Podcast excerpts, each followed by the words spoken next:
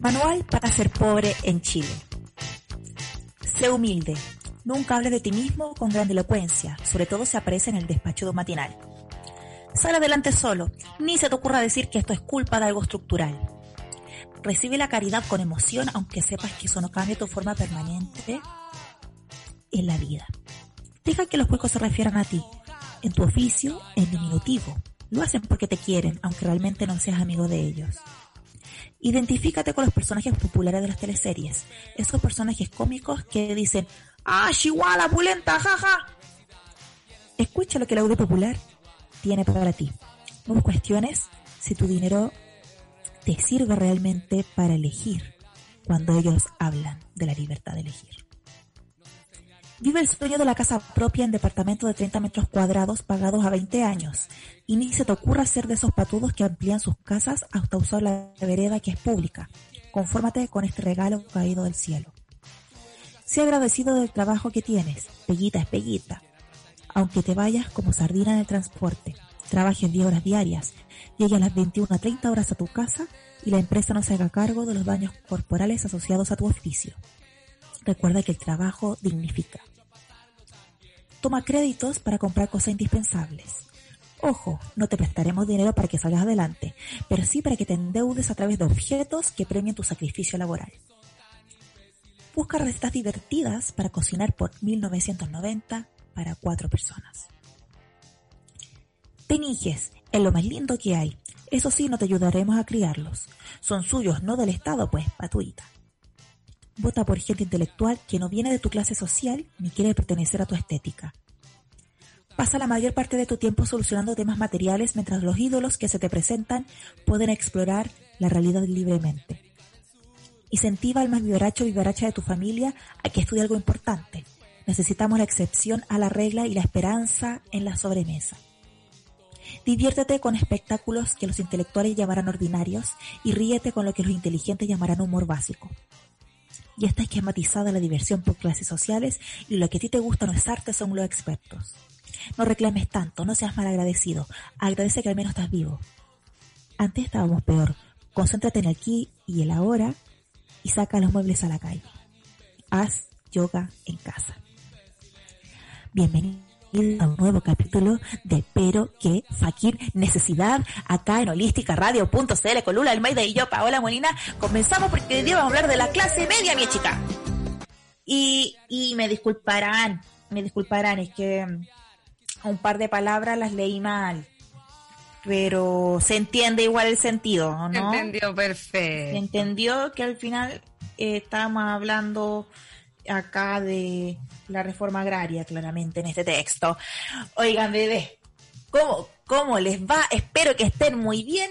La semana pasada pasó de todo durante el programa. Mientras estábamos en el programa, se aprobó el 10% que mañana empieza a regir. Oye, me, dijeron a todo esto que yo eh, había pensado en no sacar nada, me dijeron que mejor sacar y lo metieran un fondo para de pues, ahorro privado, ¿cómo se llama? Personal, no sé qué. Eh, un depósito a plazo, papurri. depósito a plazo. Ah, también. O un APB. O un fondo mutuo. Ahorro previsional voluntario. Eso creo que es lo que hay que hacer. Yo voy a dejar un depósito a plazo y ahí mi platita, la platita. Igual me, me toca 600 lucas nomás. Entonces, sí, no. Pero bueno, es que así está la vida, pues. Y, y me voy a arreglar los dientes. Iba a cambiar el computador, pero fue no, este computador en que tenga la peor webcam de, de Chile eh, funciona todavía, así que voy a arreglarme las tapaduras. Para la gente que mm. vea después este programa en YouTube, le voy a mostrar las tapaduras. Ah, son las metálicas.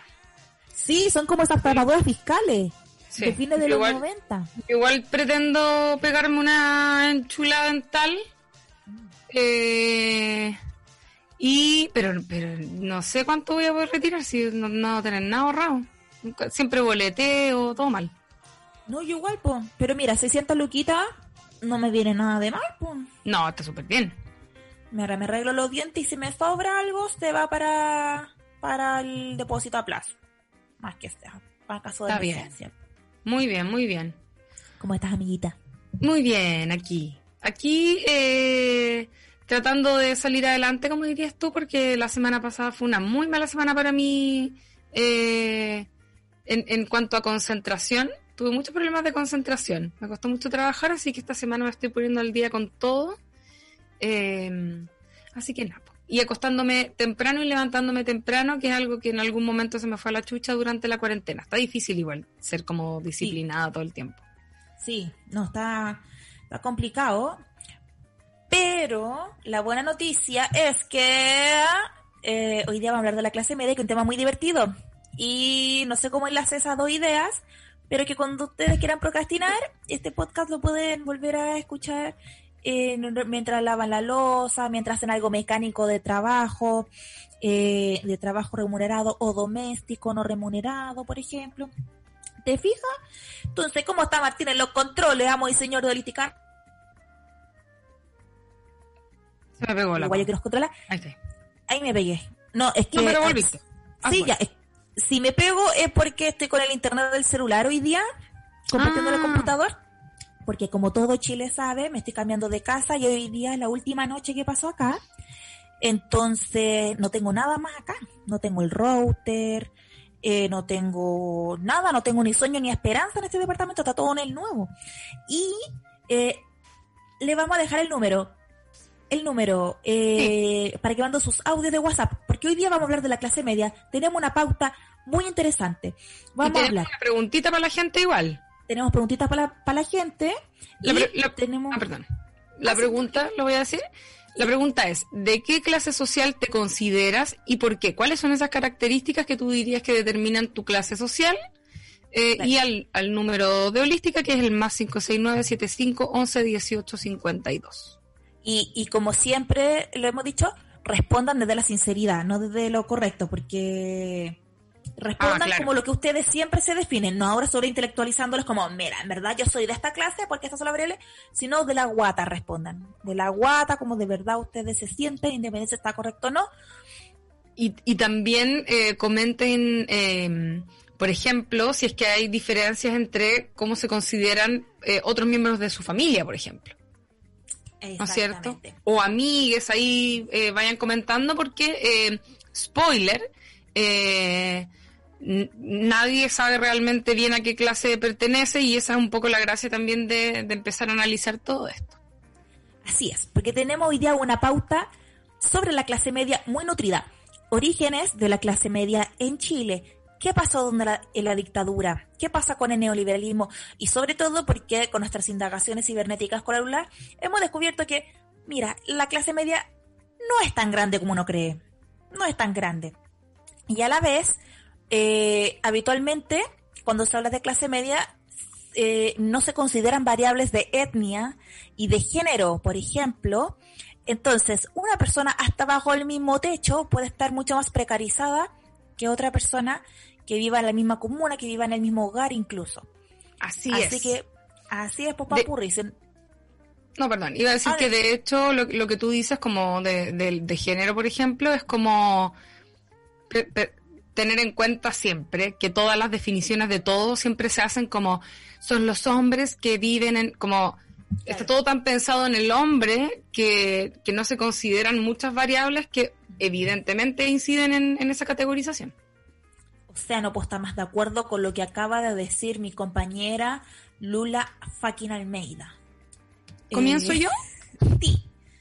Ya, primero pensaba que podíamos eh, hacer una pequeña definición y así como ir de menos a más. Eh, bueno, básicamente, las clases sociales son grupos de personas que se diferencian entre sí por el lugar que ocupan en el sistema de producción social por las relaciones en que se encuentran respecto de los medios de producción, por el papel que desempeñan en la organización social del trabajo y por el modo y la proporción en que perciben la parte de la riqueza social de que ellos disponen. Entonces, estas clases sociales surgen cuando se descompone la forma de organización primitiva que teníamos, de, comunidades básicamente, con la noción de propiedad privada y la división social del trabajo. Eso es lo que empieza como a hacer que todo esto cambie. Em, ahora, tengamos, yo, yo creo que eh, hay, una, hay una noción a veces de que todo esto como que es muy eh, europeo, como muy occidental, pero según lo que yo tengo entendido, eh, el tema de las clases sociales viene incluso también de, eh, por ejemplo, no sé, en el imperio inca, ¿cachai? Como que ahí también había una división, recordemos que ahí también tenían nobleza, campesinado, ¿cachai? Como que eso medio que siempre estuvo presente a medida que la humanidad se fue civilizando. Entonces, tengamos en cuenta también que históricamente los grupos de seres humanos, sobre todo eh, las sociedades que estaban como más orientadas al éxito, por ponerlo de alguna forma decorosa, poseían esclavos. ¿Cachai? Entonces, ¿por qué menciono esto? Porque esta idea de tener a personas trabajando sometidas con poca o nada de, remuneración, era algo fundamental para muchas culturas y sobre todo para esa noción de crecimiento, que es como eh, la noción de crecimiento me refiero a lo que se termina transformando hoy en el dinero, ¿no es cierto? Que es como el verdadero Dios que se termina venerando. Y si bien la industrialización sirvió para abolir la esclavitud, sabemos que es algo que parece haberse transformado más que acabado por completo. ¿Ya? Entonces, ya. Ah, de iba a decir, estoy mezclando esclavitud y clase media y, no es casual. Por, favor, Paula. Sí. No, no, no, pero lo que pasa es que solamente quería acotar, pero voy a dejar que la Lula siga con la exposición. Eh, que ese detalle, no, no detalle de, de que ahora se valora mucho la libertad, ¿cierto? Estamos como en una sociedad donde la simulación de ser libres parece ser demasiado importante. O sea, los fachos te hablan de la libertad de elegir. Con mis hijos no te metas, ¿cachai? Y también eh, el, trabajo que me haga sentir libre y, vivir cerca de la pega para tener más tiempo, para sentirme libre. Entonces, se asocia mucho una libertad finalmente un poco a un simulacro de libertad más que algo realmente aplicado, eh, porque tan lejos de la esclavitud, nuestros trabajos de 10 horas diarias, donde el fin de semana más encima tenéis bruxismo y en la semana también es insomnio por eh, pensar en esos proyectos y en esa pega que tienes, mm, parece que estamos un poco extremadamente alienados. Parece que Totalmente. todavía continúa. Sí, Totalmente. Bueno, antes, hace mucho tiempo, eh, las clases sociales eran distintas. Estaba, ¿no es cierto?, eh, en, Europa estaba la nobleza, el clero, el campesinado, no había movilidad social ahí.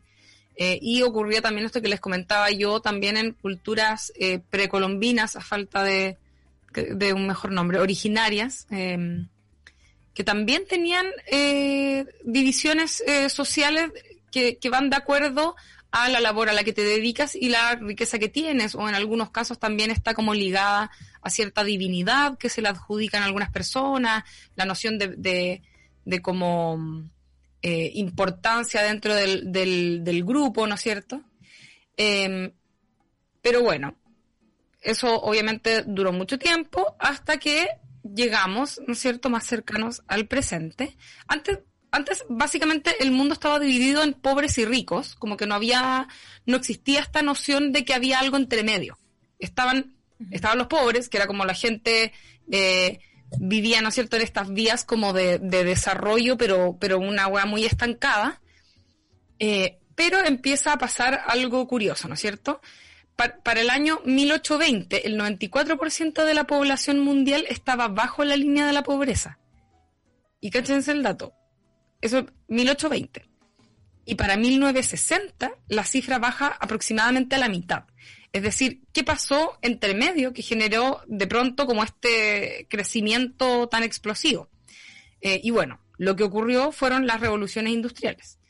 Em, entonces, está primero, no sé, el motor a vapor, la electricidad, el teléfono, la radio, los autos y finalmente tenemos eh, todo lo que es la era digital y los computadores. Entonces, claro, empieza, em, empiezan a pasar varias cosas interesantes ahí. Evidentemente esta explosión eh, genera un cambio muy radical en cómo funcionaba la sociedad, eh, no solo respecto a las clases sociales, sino que de todo, pero va todo ligado a la vez. Em, y ocurre que si antes las personas trabajaban como artesanos y hacían toda la parte del proceso, ahora pasan a hacer trabajos especializados. Y esto funciona en la industrialización porque se acortan los tiempos, se acortan los procesos, y se acortan los costos, o sea, se reducen los costos. Ahora, según Marx, esto va en contra de la autoestima del trabajador y la relación que tiene con lo que produce porque no es capaz de verse a sí mismo en su trabajo. Y eso me parece súper importante porque siento que hace referencia a esta idea de que no es depresión, es capitalismo, que la, escuchamos harto, sobre todo ahora como para el, estallido. No, no, dale. Ah, pensé que iba algo. Bueno, a la vez, la sobreproducción, debido a este sistema, ¿no es cierto?, industrializado, permite que los, los precios empiecen a bajar considerablemente, permitiendo un mayor acceso al consumo de alimentos, medicamentos, eh, no sé, productos para la agricultura, de la ropa, de los servicios básicos, etcétera. Y esto democratiza, entre comillas, ¿no es cierto?, el acceso y a la vez empieza a alargar la vida de las personas. Entonces, con todo esto nace lo que se llama el círculo virtuoso de la producción, que es, hay un aumento de producción por un lado, por lo mismo se necesita mano de obra preparada, ¿no es cierto?, especializada, eso a la vez hace que suban los sueldos, porque es una necesidad, ¿no es cierto?, ese trabajo, eso a la vez hace que aumente el consumo porque ahora la gente se puede pagar cosas, ¿cachai? La gente que antes eran solo trabajadores o no sé, eran, la, capa más baja de la sociedad, empiezan a poder pagarse cosas y así las empresas a su vez empiezan a ganar más y así entonces aumenta la producción y así necesitan más trabajadores y así se repite infinitamente ese ciclo y se cree que es como un círculo virtuoso, ¿no es cierto? Eh, es a partir de precisamente esto que nace la clase media en el mundo, ¿cachai? Porque está como los trabajadores empiezan a tener eh, esta posibilidad de, consumo, ¿no es cierto? Tienen un, acceso a, cosas, ¿cachai? Que, que son obviamente en principio el sueño de la casa propia, el auto, pero se empiezan a sumar cosas como, no sé, la, la tele, ¿cachai? Como elementos que, se, que empiezan a sumarse a esta noción como de una, una clase social que empieza a surgir. Eh, y eh, mientras o sea, ya, empiezan a hacer la clase media, perdón, y eh, se, le, se, le, considera de esa forma porque e, efectivamente no son ni ricos ni pobres, sino que es todo lo que está entre medio, ¿cachai? Eh, ahora, mientras las fábricas que comentaba antes se mantuvieran dentro del mismo país, estaba todo bien, pero las cosas empiezan a cambiar porque las fábricas empiezan a, a ser sacadas de sus países y se las llevan a otros países. ¿Cachai? Donde pueden, donde son países más pobres, entonces pueden pagar obra, eh, mano de obra más barata. Eh, y ahí obviamente se empiezan a perder un montón de empleos que antes eran estables, ¿no es cierto? La gente trabajando en la fábrica es como, eh, e, e, era una pega que claro, quizás era, era sacrificada, pero era una paga a fin de mes, constante, estable, ¿cachai? Donde la gente como que tenía cierta promesa de vida futura. Em, y se empiezan a quedar sin esos empleos. Ahora, para los países que podríamos llamar desarrollados, eh, esos empleos que se pierden por esta deslocalización se ven solucionados por el incremento de servicios, como que toda esta fuerza laboral se empieza a inyectar a otro lugar que son eh, transportes, comercio y como todo lo que funciona dentro de estas ciudades. Eh, y por otro lado, empieza a ocurrir que se empiezan a introducir también los como robots, que son las, las máquinas que empiezan a hacer la pega del humano, ¿cachai? Que empiezan a literalmente quitar el trabajo, como que son, son capaces de hacer lo mismo que nosotros, pero más rápido, con mayor precisión incluso a veces, sin cansarse, son por supuesto muy obedientes y no requieren sueldo, ¿cachai? No tienen tampoco necesidad de seguro social ni ninguna de esas cosas, entonces se vuelve muy conveniente para las fábricas trabajar con estos con estos eh, aparatos, estos robots.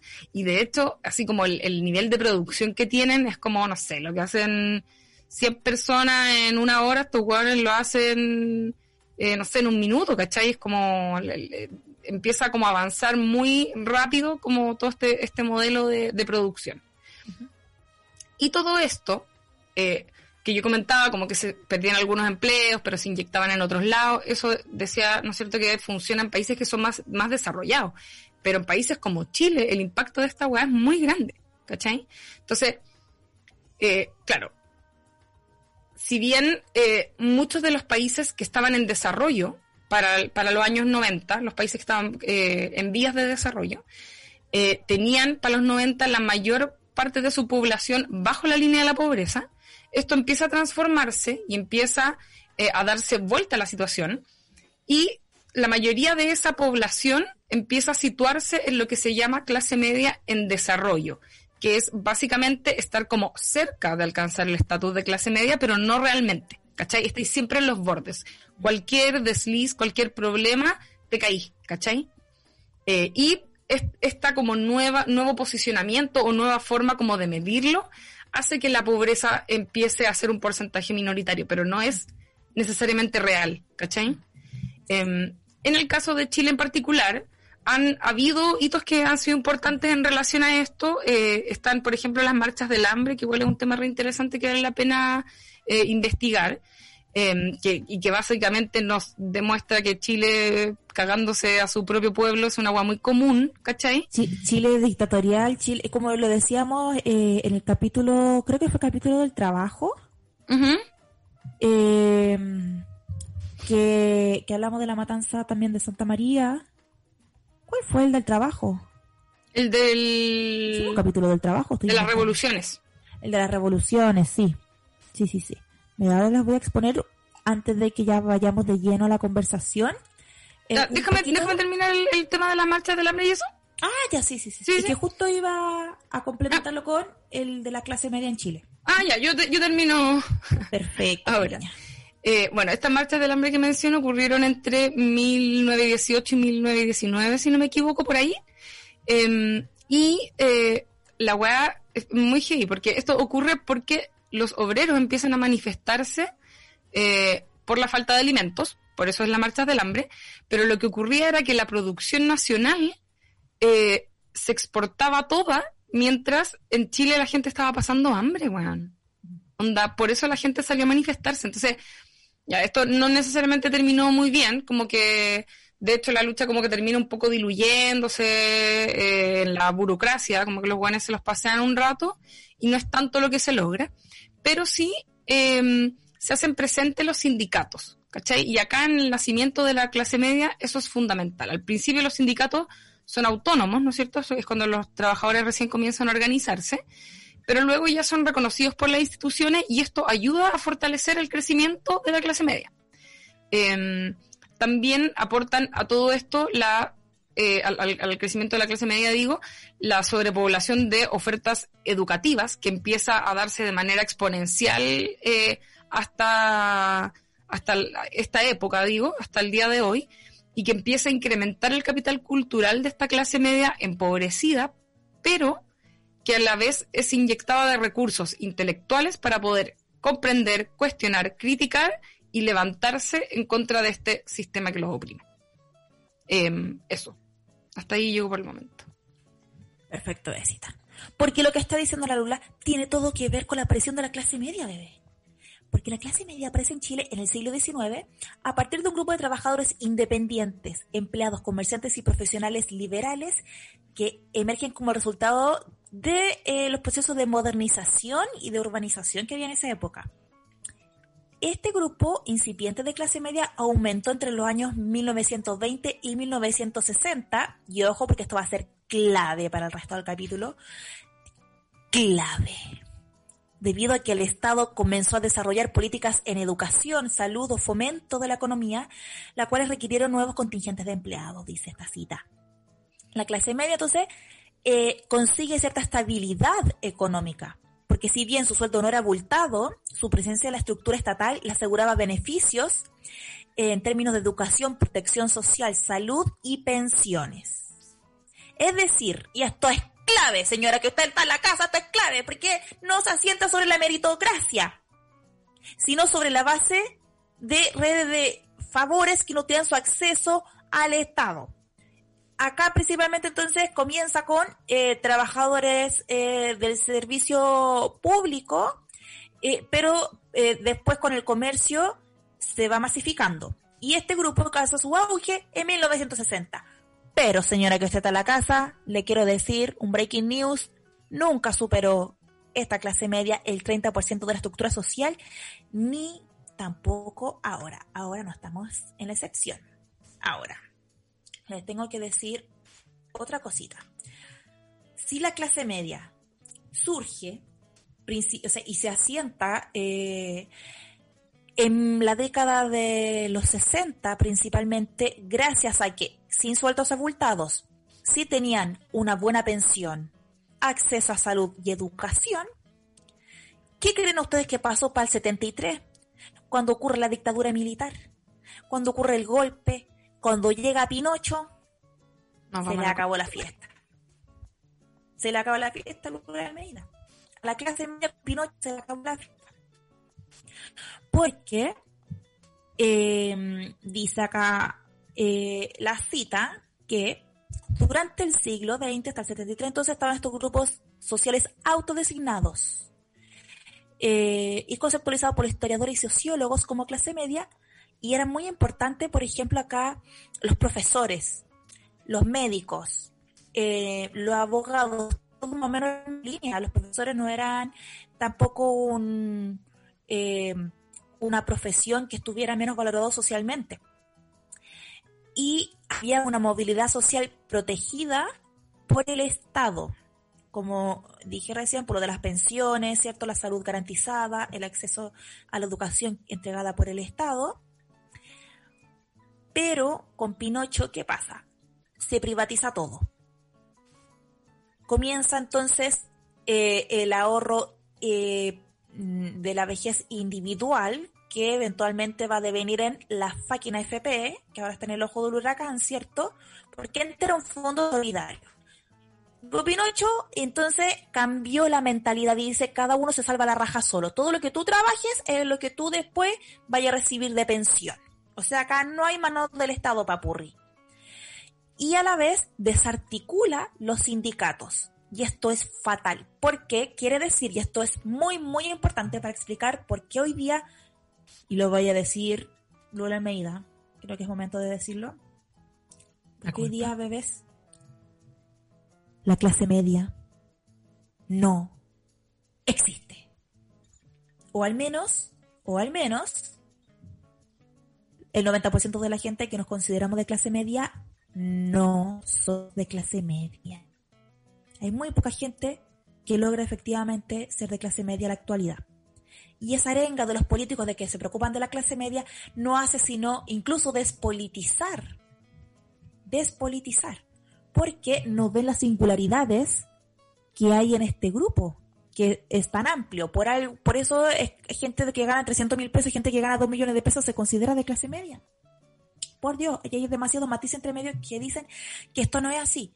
Pinocho, entonces, como sigue la disertación, desarticula, bueno, la dictadura desarticula los sindicatos. Entonces, ya había eh, eliminado el Fondo Solidario de la Vejez, la gente se salva la roja sola en la vejez. Luego, eh, los sindicatos desaparecen, entonces las negociaciones ya no son colectivas. La relación entre el obrero y eh, el empleador eh, se convierte en un acto individual, entonces empieza esto de ser el chupa media del jefe, de cagarse a los compañeros por lograr algún beneficio individual, por ejemplo. Entonces, em, se desarticula también el discurso común, la emoción por lo colectivo se empieza a desarticular con eh, las necesidades, con, con, la necesidad de, de tratar de sortear, valga la redundancia, las necesidades básicas y como ya no lo negocie colectivamente, tenéis que salvarte eh, la raja solo. Entonces, em, bueno, ya dijimos que Pinocho cagó la fiesta, entonces. Chile no, no, solo fue el primer país en disminuir el poder de los sindicatos, en implementar un sistema de capitalización individual y en privatizar a tal grado la educación y la salud, eh, sino también permeó el ADN del tejido social. La desarticulación de la clase media generó finalmente la clase popular. Y eso es lo que vamos a hablar acá en extenso. La clase popular, a diferencia de la clase media, puede tener en un presente un buen pasar. Tener luz, agua, gas, tener las necesidades básicas cubiertas, alimento, techo. Pero, y ahora con la pandemia está muy evidente, como no hay un respaldo del Estado, estás constantemente en una situación de vulnerabilidad. Por eso no somos clase media. Porque si dejamos de trabajar uno o dos meses, no hay platita, compadre. Y hay que o endeudarse o vender todo y volver a la casa nuclear de los padres o vivir de llegado en algún lugar. Porque no hay una sociedad, no hay un Estado que te garantice ese, eh, la continuidad de tu eh, estándar de vida. Como si ocurre en, otros países, es decir, a propósito de la pandemia. Sí, como si ocurre en otros países, exactamente, y acá al, otro lado de la cordillera sin ir más lejos, sin ir más lejos, mi niña. Entonces, en Chile, la, lo que mayormente se le dice clase media no es sino otra cosa que clases populares, que más adelante lo vamos a hablar, como lo dijo nuestro amigo Pierre Bourdieu, nuestro amigo filósofo eh, francés, que también hemos hablado harto de él. Hay distintos capitales y en la clase media generalmente son las de capital económico, como si tú ganas 500 mil pesos, eres clase media. Pero también están los capitales simbólicos asociados que tienen que ver con las estéticas, por ejemplo, con los gustos. Cuando uno dice clase popular, te imaginas a una familia escuchando ráfaga eh, con las poleras del colo. ¿Caché? Como que está asociado eso y viendo el morandé al mismo tiempo. Mientras ve el partido del colo, la señora en la cocina está viendo el morandé y los carros chicos están bailando eh, reggaetón. Entonces, puede ser eso, pero más allá de eso, tiene eh, que ver también con el grado de vulnerabilidad que hay de tu condición material. Entonces, eh, toda la gente que, por ejemplo, trabajamos solo con boleta y no estamos imponiendo porque de requiere, aparte de sacar buenas boletas, se requiere una disciplina de decir, todos los meses yo voy a imponer voluntariamente eh, para mi eh, fondo de salud, por ejemplo, y para mi vejez. Y no toda la gente que trabaja muy independiente hacemos eso. De hecho, yo no lo hago. Entonces, estoy en un estado de, de tensión constante. No solamente, en este caso, los comerciantes ambulantes, por ejemplo, aunque puedan ganar buenas lucas vendiendo, o la gente que vende por Instagram. Eh, eh, los comediantes, la gente que, que, vivimos solamente de, los shows pagados, ¿cierto? Eh, y un montón, un montón de oficios que depende de la compra-venta en un contexto como este, como una pandemia.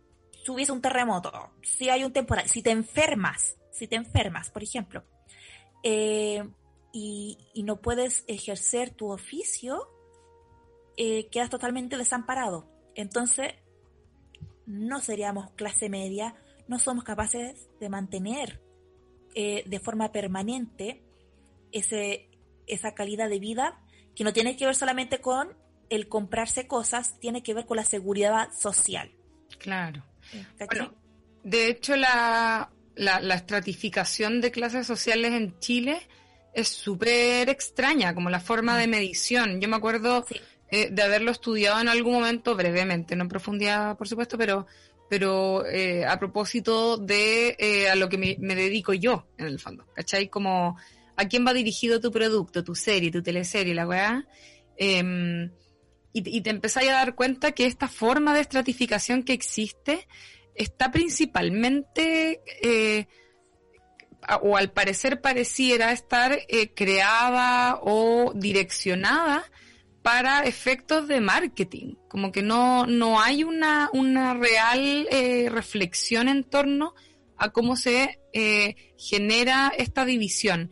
Y antes teníamos, porque esto ha cambiado igual, eh, antes teníamos estas categorías, ¿no es cierto? A, B, C, 1, C2, C3, D y E, que, ¿no es cierto?, estamos acostumbrados a que los tres primeros más privilegiados se considerarán el ABC1, pero ahora cambió, por ejemplo. Entonces tenía eh, AB, esa es una, esa es la principal. Después tienes C1A, después C1B, después tienes C2, C3 y DIE. Y esta última medición eh, tiene un dato muy curioso porque, eh, para empezar, eh, yo tiendo a creer que esa división que existe en el, en el C1 de A y B tiene que ver con las nuevas formas de vida que, por ejemplo, tienen las personas jóvenes de nuestra edad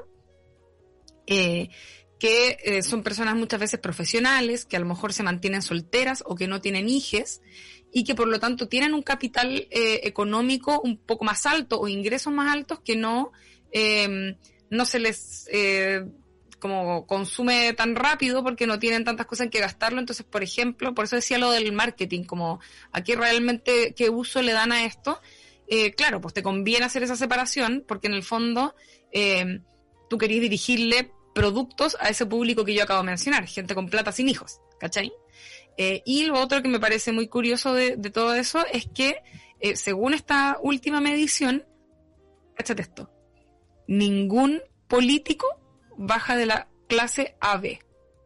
Y esa weá, eh, por, por, un tema de ingresos, básicamente, y esa weá es muy grave porque sabemos que estamos en un país donde los políticos, que son las personas que supuestamente nos representan, ¿no es cierto?, no tienen ni, conocimiento de lo que es vivir con un sueldo eh, regular, por supuesto, porque ellos ganan mucho, pero además tampoco están afiliados a FONASA, que, es el sistema, ¿no es cierto?, eh, de, salud estatal, eh, no están tampoco viajando en transporte público, entonces ese, ese segmento AB que los, los sitúa en un extremo tan lejano, es como la prueba más más evidente, más tangible de que estos buenos no tienen ni idea de lo que están haciendo. ¿Cachai? Y, y aparte, bebé, porque Chile es como está neoliberal, esto hace que las curvas entre el sueldo mínimo y el sueldo máximo sean demasiado dispares, entonces e incluso hay mediciones que sacan la media de eso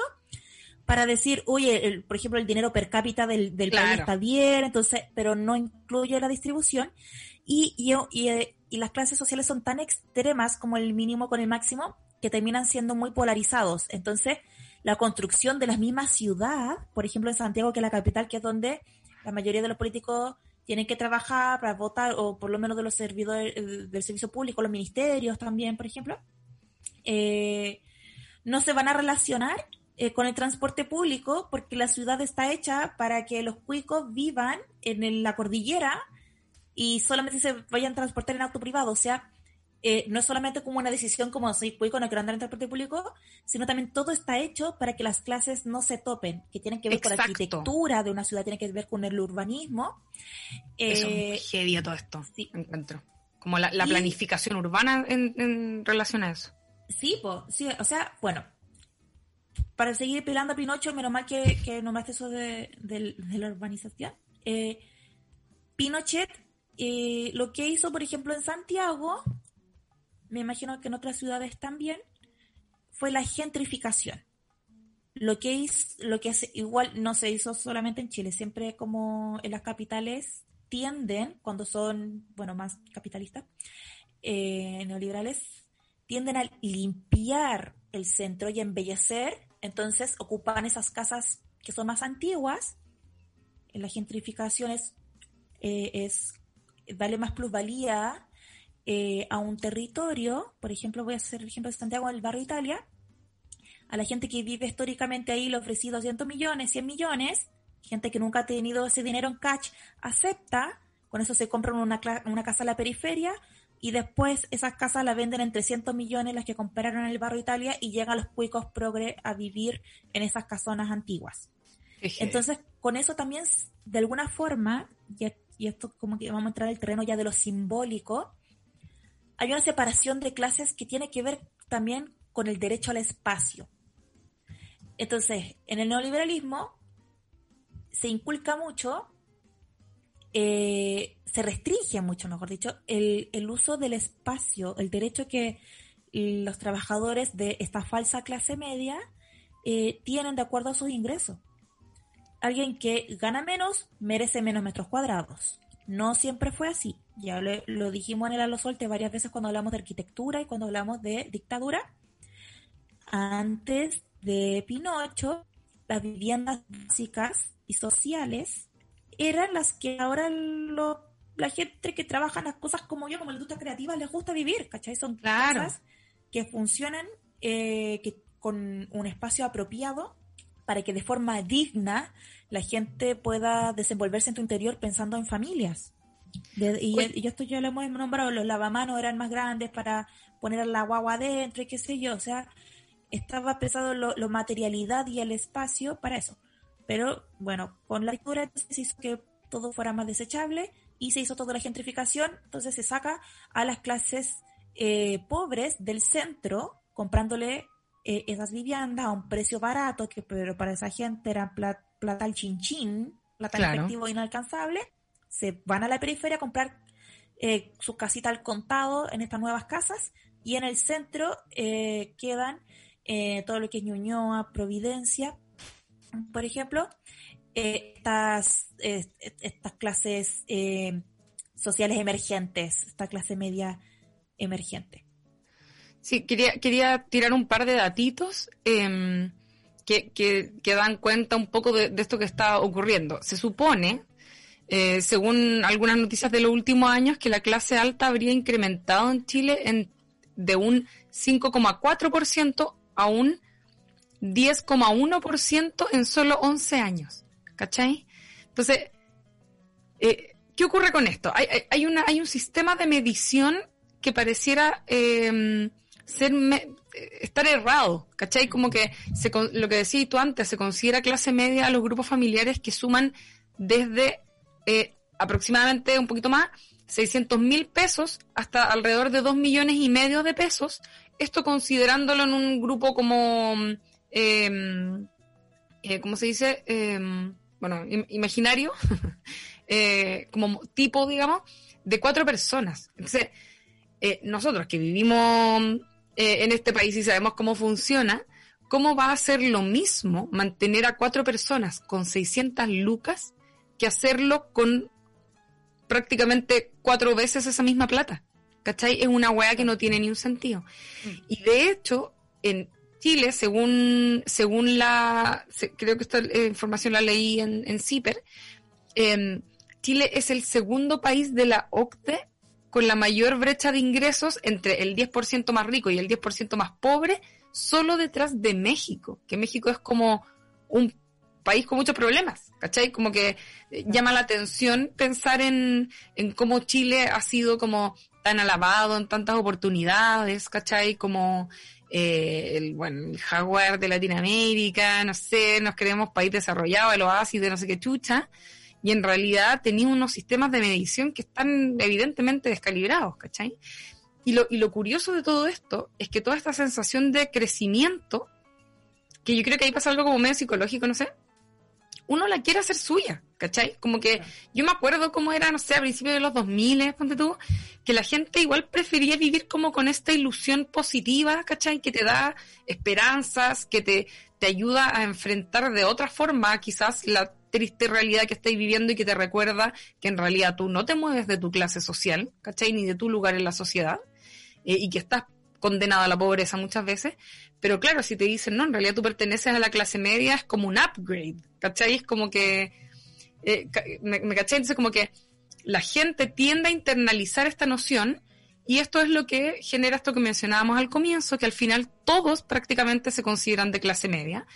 Eh, y no solo gente pobre, sino que gente cuica también. Y eh, antes del, del, programa, tú me lo mencionabas, eh, este, esta, como un delirio igual, que Piñera también se decía de clase media, ¿cachai? O sea, un hueón multimillonario que sale listado en la Forbes. En, Forbes, ¿cachai? Entonces como, y, precisamente... el Forbes. No, el Forbes está bien. Y precisamente esto ocurre porque el espectro es muy amplio igual y porque, por, por lo mismo probablemente, la mayoría de la gente no tiene pico idea a qué estrato social o socioeconómico pertenece.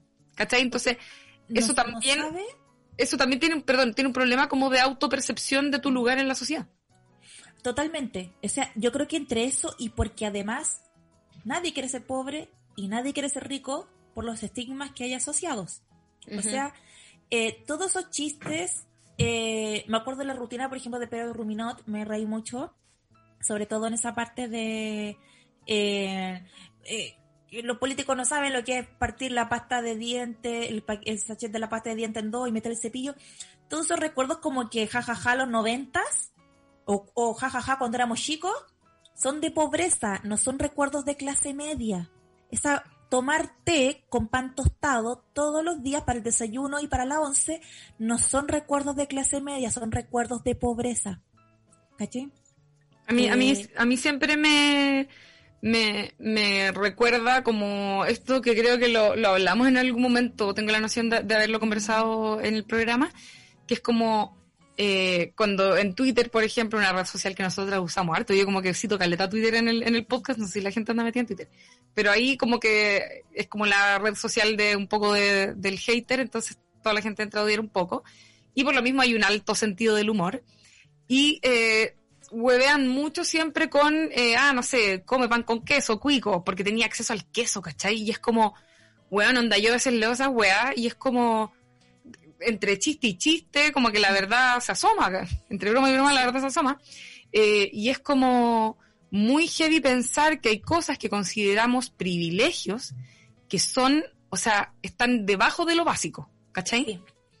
Eh, eso, es muy, eso yo lo encuentro muy, muy fuerte de nuestra sociedad y sobre todo lo que mencionaba también en algún momento como respecto del, de como la, oferta educativa que, que, de alguna manera igual te endeuda, pero que igual eleva el, el capital, ¿no cierto?, cultural de las personas y por lo mismo, eh, eh, sobre todo ahora con el acceso a redes sociales, vemos como otro tipo de realidades y gente comentando y opinando y criticando y te das cuenta de que, claro, tenéis a gente que eh, ha sido hecha, o sea, le han hecho creer que pertenecía a la clase media o que estaba, ¿no cierto?, en este como lugar desde el que podía surgir y en realidad está ahí en plena pobreza.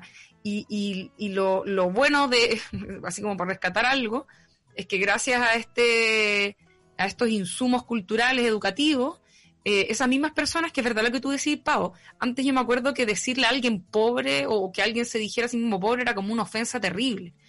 ¿Cachai? Como que, pero hoy en día, no, pues, esas mismas personas es como que no sé, leen de nuevo la, como la, la situación y dicen, chucha, bueno, en realidad yo no estoy en la clase media, estoy en la pobreza y tengo el suficiente eh, capital cultural eh, y, y, capacidad crítica también para poder eh, darme cuenta de esto y, y como evidenciar lo mal que está y bueno, por eso tuvimos un, estallido obviamente el pasado octubre.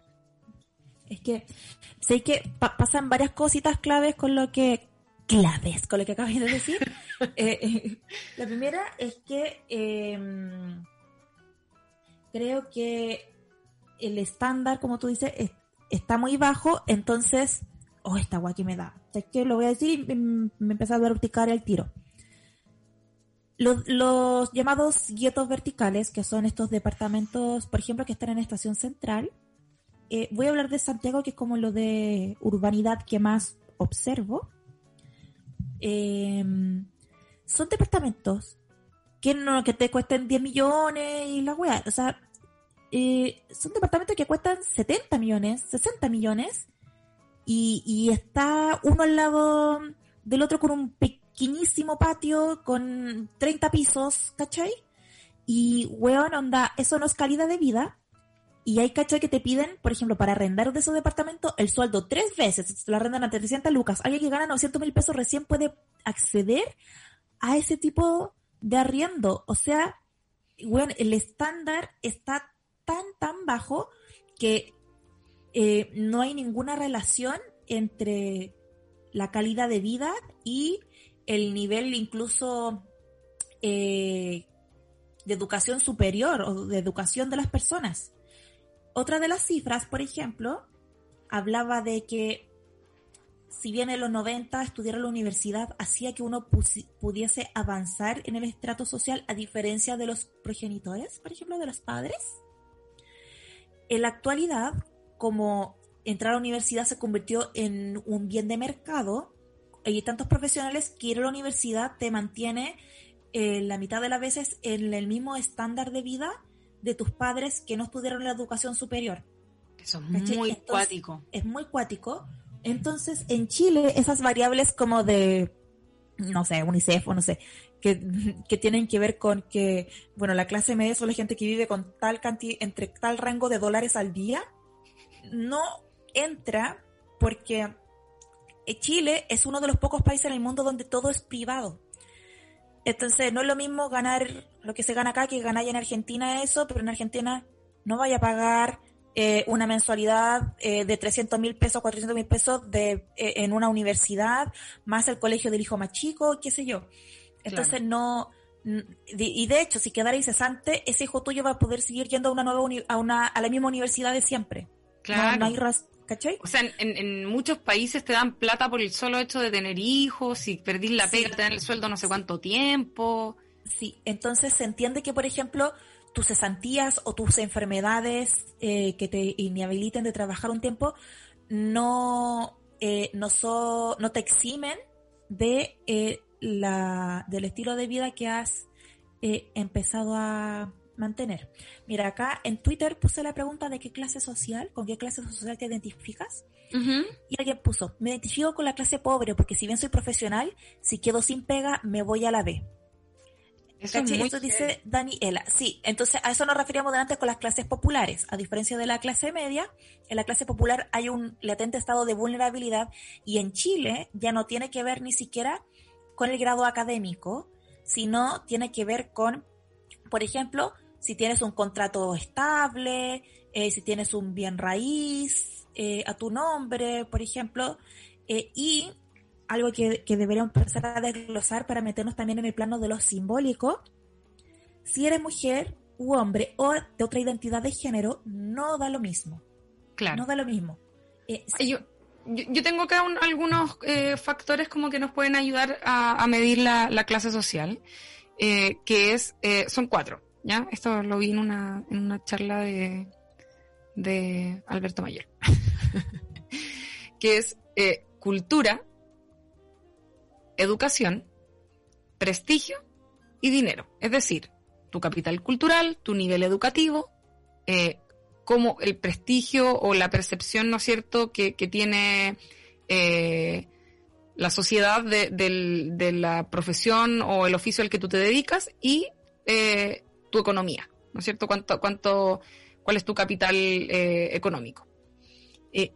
Y en el fondo, para, para poder medir una clase social según estos factores, va a depender de la conjugación de los mismos. Como que puede haber gente que tenga mucho dinero, pero que tenga muy bajo nivel eh, em, educativo, o gente con un alto nivel cultural, por ejemplo, pero con muy poco dinero, que eso eh, es bien interesante, porque, por ejemplo, pongámonos de ejemplo como a nosotras, ¿cachai? No sé, tú que eres escritora, tienes eh, un alto nivel de cultural, ¿cachai? Prestigio también es alto, educativo también es alto, pero probablemente el económico no es tan alto porque es una, es una, es una, mm, un oficio que eh, no te asegura necesariamente un ingreso constante, ¿cachai? Lo mismo pasa con, no sé, pues en el caso de los profesores, por ejemplo, ¿cachai? Que este era el, ejemplo que ocupaba este loco para explicar esto. Es como altísimo nivel eh, cultural, por supuesto, eh, educacional, alto prestigio, pero dinero también muy bajo, ¿cachai? Mientras que, no sé, un ingeniero eh, comercial, perdón, puede tener harto prestigio, ¿cachai? Educación media, alta, cultura bajísima y, dinero exacerbadamente alto, ¿cachai? Entonces como que eh, es, muy curioso cómo se empiezan a conjugar estos factores y que finalmente terminan determinando algo que eh, puede no necesariamente llamarse clases sociales, sino que también hay gente que habla de capas sociales, ¿cachai? Em, y esto es algo que nos ayuda a entender las particularidades que van fracturando y, diversificando esta estratificación social. Si le sumamos, ponte tú lo que decías tú, género, ¿cachai? Eh, etnia, como que evidentemente eh, se va transformando, ya no es como, ah, no, yo soy clase, no sé, ABC1, no, es como, hay un montón de cosas que se imbrican ahí, que se cruzan y que, y que, y que pueden hacer que eso varíe. Y, de por eh, ejemplo, en el de género, si tú eres una persona que está casada con alguien que es profesional y todo eso y vives en el mismo hogar porque eres su pareja estable, no sé, probablemente, claro, estés en la misma clase social, pero tú eres la persona que está más vulnerable de esa claro. Si te divorcias, no vas a poder, poder pertenecer a eso. En caso de que él sea profesional y tú quisiste, elegiste eh, criar a tus hijos, por ejemplo, y que él se desarrollara profesionalmente, eh, y ahora la gente se casa con separación de bienes más encima. Sí. O, por ejemplo, gente que tiene eh, otra identidad de género, que muchas veces alcanzan un nivel académico, intelectual muy alto, pero con el prejuicio de la sociedad hace que no siempre puedan ejercer de forma permanente en sus trabajos porque sufren discriminación o violencias simbólicas también. Y también el tema de las etnias, eh, porque siempre se mide con una vara eh, muy occidental, pero hay materialidades que para ellos no son precariedades, por ejemplo. Entonces, ¿cuál es la vara que se mide a la gente descendientes de etnias, por ejemplo? Y por qué también eh, se los trata de amoldar a, un tipo de, incluso de cosmovisión que no las de ellos, que tenga que ver con, que en el fondo después traspasar a ciertas materialidades en su estilo de vida. Oye, tenés mucha razón, mucha razón con eso, es que sabéis que no lo, no lo pasemos por alto, porque eh, tenéis toda la razón. Eh, para poner un ejemplo así como para graficar, es como si una persona, no sé, mapuche, ¿cachai?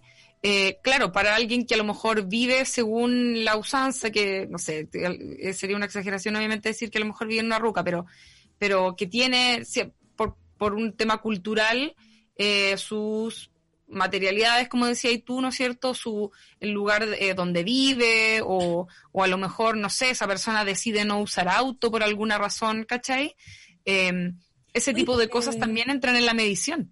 Claro, o sea, el, tema de, obviamente de la educación institucionalizada no siempre va a estar presente porque hay otra transmisión de salud. Claro, eh, exacto. lo pienso, y lo pienso también por los pueblos que están cerca de San Pedro de Atacama, por ejemplo donde el Estado interviene muchas veces y les pagan un subsidio eh, o lo que pasa en Rapa Nui eh, para que mantengan sus tradiciones de una forma un poco artificiosa y vivan del turismo y, le da cierto espacio para que ellos eh, tengan tiempo también de seguir perpetuando su... Em, que, ocurra esta cosa bien rara, para que sigan perpetuando su cultura, pero desde un poco de artificio, porque no logran vivirlo y por último, eh, también quería decir sobre, y esto, o sea, eh, también mándanos los audios, vamos a escuchar, tenemos muchos audios pendientes. Eh, si que alguien le ha pasado acá, tiene, hay algo muy, muy, muy arraigado a la autoestima que tiene que ver con lo que uno merece también y lo que no, eh, y que de alguna forma van configurando ciertas decisiones de vida que te van llevando hacia una clase social. Lo que quiero decir es, por ejemplo, cuando alguien crece en la precariedad, es más fácil que perpetúe ese estado porque en Chile, como dijimos al comienzo, las clases sociales están tan segmentadas que no se combinan. Entonces, ya pongámosle, yo nací súper pobre y en mi colegio todos éramos pobres porque no eran colegios públicos en, eh, o, o, aunque fuera público, las comunas ya están tan separadas que en mi colegio de Maipú tampoco habían cuicos en el colegio público, ¿cierto? Entonces también se genera un repertorio emocional para que tú de alguna forma perpetúes, entre comillas, voluntariamente, ese, esa clase social, ¿cachai? Oye, eh, ah, como que hay algunas excepciones, o eh, eh, lo, he hablado con, muchas amigas que, siempre como que hacemos estas cosas hoy, cuando chica yo era pobre y hacemos el festival de la que era más pobre, porque ahora la adultez, cuando tenemos materialidades más resueltas, necesidades básicas cubiertas, y a nosotros, por supuesto, nos ayuda mucho que como no tenemos hijos, también es mucho más fácil mantenerse sola. Eh, y con esta modalidad de arrendar piezas también, como si trabaja independiente, podéis vivir con un estándar de vida más cómodo, aunque ni siquiera seas la propietaria del propio arriendo, ¿cachai? Eh, lo que sí pasa en este tipo de casos, cuando uno crece en esta precariedad y logras como dar cierto salto en tu adultez, es que igual se quedan arraigadas muchas de esas construcciones de autoestima a esa clase social. Y a los cuicos también les debe pasar. Por eso a veces uno ve como estos cuicos artistas que no tienen ni uno, pero igual se sienten cuicos y tienen el ego de cuicos y la patudez de cuicos y se venden es delito que les de mismo. Eh, porque igual va condicionado a eso, o sea, una construcción muy desde la identidad y, que permea profundamente en la autopercepción. Entonces, eh, también, ¿qué hay con eso? ¿Qué hay cuando uno empieza a despegarse? Y lo voy a hablar ahora lo voy a hablar ahora desde, no sé, en mi caso que me hace más, más cercano a mí, que es de haber crecido ya eh, como en, clases empobrecidas y ahora tener eh, ciertas comodidades, eh, que igual no se va, igual no se va de la mente ese miedo al perderlo todo. En mi caso, por mi tipo de trabajo, ese miedo real, porque como ya dijimos delante, no me puedo decir de clase media porque hay una pandemia y mi pega ya disminuye el 50%. Entonces, eh, y el Estado no me da nada, no he recibido ninguna ayuda COVID del Estado, etcétera.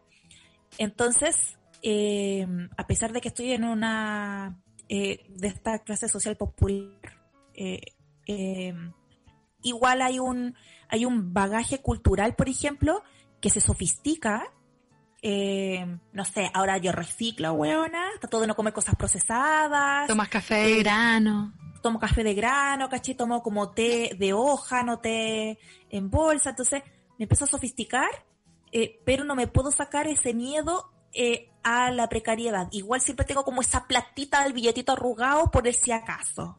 No, es que la platita del fondo mutuo lo que me sobra es porque, por si me enfermo, y esto para mandarle a mi tío del sur, y hermanita, ¿cómo está? ¿Necesitáis algo? Y uno siempre en el diminutivo de, de la cosita y, pensando en que, en que algún día se pueda acabar todo, toda la abundancia. Entonces, eh, eso, eso igual son construcciones simbólicas que tienen todo que ver con eh, por poder despegar de tu clase finalmente o seguir perpetuándola. Eh, a muchos nos pasa, los que crecen la precariedad, que a veces nos cuesta mucho cobrar, por ejemplo, por el tipo de trabajo. Claro. Y, y a veces entre compas también se precarizan. O sea, yo he visto en círculos de, de cabras feministas que son activistas y todo, pero a veces no están dispuestas, no lo digo por mi caso en particular, lo digo por porque he observado a otras personas, eh, no están dispuestas como a pagar como las horas de trabajo de otra persona eh, como a precio mercado. Entonces hay un, como una redundancia en esos mismos círculos de la precarización. Sin embargo, eh, si hay un concierto de un cantante, no sé, que te gusta, obviamente no estáis regateando la entrada y uno junta su platita y, y, lo disfruta y el precio. Entonces, pero, pero a veces cuesta ver a los otros pares que vienen de esa misma clase eh, como gente también a la que hay que pagarle bien el, el tiempo de trabajo o el talento o qué sé yo. Entonces, ¿qué pasa con estos imaginarios? Y, y lo estoy hablando desde las clases más precarias, pero, pero pasa también de los cuicos que se siguen sintiendo cuicos aunque puta, hayan fracasado. Es que, ¿sabéis que quería decir algo con respecto a eso? Porque yo, yo me he dado cuenta de eso que decís como que mencionáis de la gente que, que ha venido de contextos más precarios en su infancia o familiarmente, ¿no es cierto? Que es algo que de hecho, en mi caso, por ejemplo, que yo muy, muy privilegiada, sobre todo en lo económico en, durante mi crecimiento, no, no un derroche, por supuesto, pero, pero tenía todo lo que necesitaba. Eh, pero, pero tengo ese recuerdo, ponte tú, de, de las generaciones para atrás. Como mi abuela, ponte tú, era una persona que eh, estaba como tremendamente, yo creo, traumatizada probablemente, me imagino, no sé, una mentalidad posguerra, ¿cachai? Que eh, tenía esa tendencia. ¿Y, que, y, por qué lo menciono? Porque en el fondo creo que se demora mucho en, desaparecer ese miedo constante a volver a esa precariedad. Como que, por ejemplo, mi mamá, que no vivió ese mismo nivel de precariedad que mi abuela, todo lo contrario, fue hija única, tenía, eh, creció como con, bastantes privilegios ella, em, pero igual tenía heredada esa noción, ¿cachai? Como de, da lo mismo, lo que yo sea que tenga, eh, tengo que guardarlo porque un día me voy a enfermar y no voy a tener para pagar el tratamiento, ¿cachai? Como que esa weá es algo que se hereda y que yo recién en mí eh, veo que eso ya no, no sigue tan latente, pero que igual está, ¿cachai? Sobre todo en un país como Chile que evidentemente no ha solucionado ese tipo de, problemas todavía, ¿cachai? Eh, eso por un lado. Y por otro lado, quería también em, quedarme un poco con lo que comentabas de, de, por ejemplo, en el caso de las mujeres, que yo creo que también ahí ocurre un poco de esto asociado a eh, el saber que, eh, por ejemplo, nos pagan menos. Como que cuando, cuando las minas postulamos a una pega, eh, por lo general nos tiramos más para abajo que para arriba. Y la otra vez me pasó con una persona que me consultó por una pega de guiones, así como en la buena onda, un, varón, ¿cachai?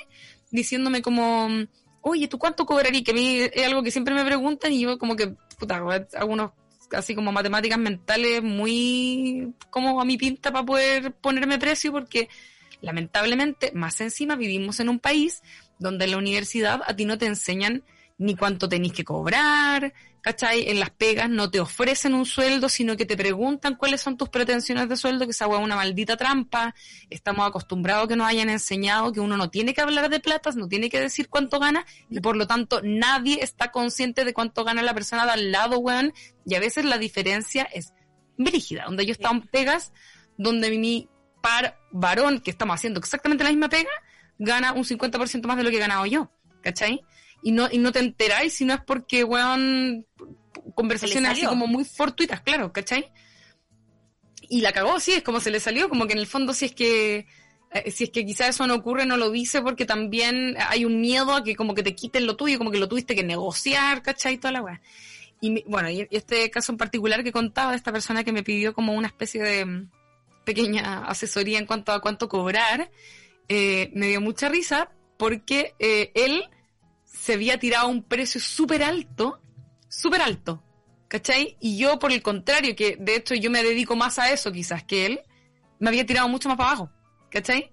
Como que al final eh, te dais cuenta que también estáis como mal acostumbrada mm. a partir de que te daban puras migajas, pues, ¿cachai? Sí, Es terrible esa weá. Oye, eh, quería escuchar el audio. Ah, ya, dale. Hola, niñas lindas, preciosas, ¿cómo están? Buenas noches ya, buenas noches. Yo les cuento, yo me siento ultra clase media porque es que es súper raro porque siempre tengo como eh, amigos cercanos que son tienen como menos ingresos que mi familia. Así que me siento como en comparación a ellos como súper bien económicamente, pero todo lo que adquirimos, mi mamá, mi papá, bueno, son separados, así que ambos, igual ambos, es por medio de tarjetas de crédito y de deuda. Entonces, y ahora que me decía mi mamá está sin pega, se nota mucho más que no tenemos tan un buen pasar como, como lo creíamos, o sea, mm, así que me siento ultra, hiper clase media, media, media, media.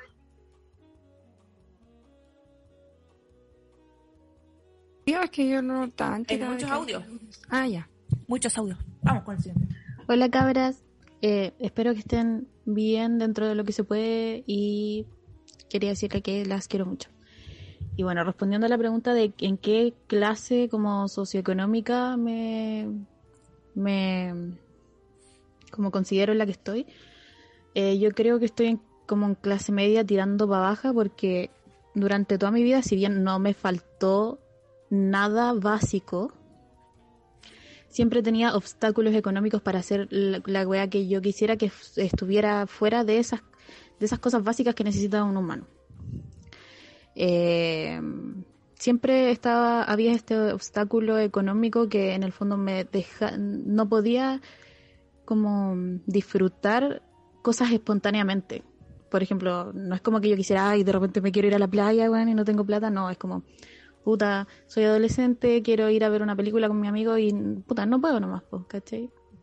Y es una weá que formó también un hábito de no poder hacer cosas, siendo que ahora ya de más grandecita quizás sí puedo darme esos lujos, pero aún así es como, no, no puedo porque tengo que suplir estas otras cosas básicas.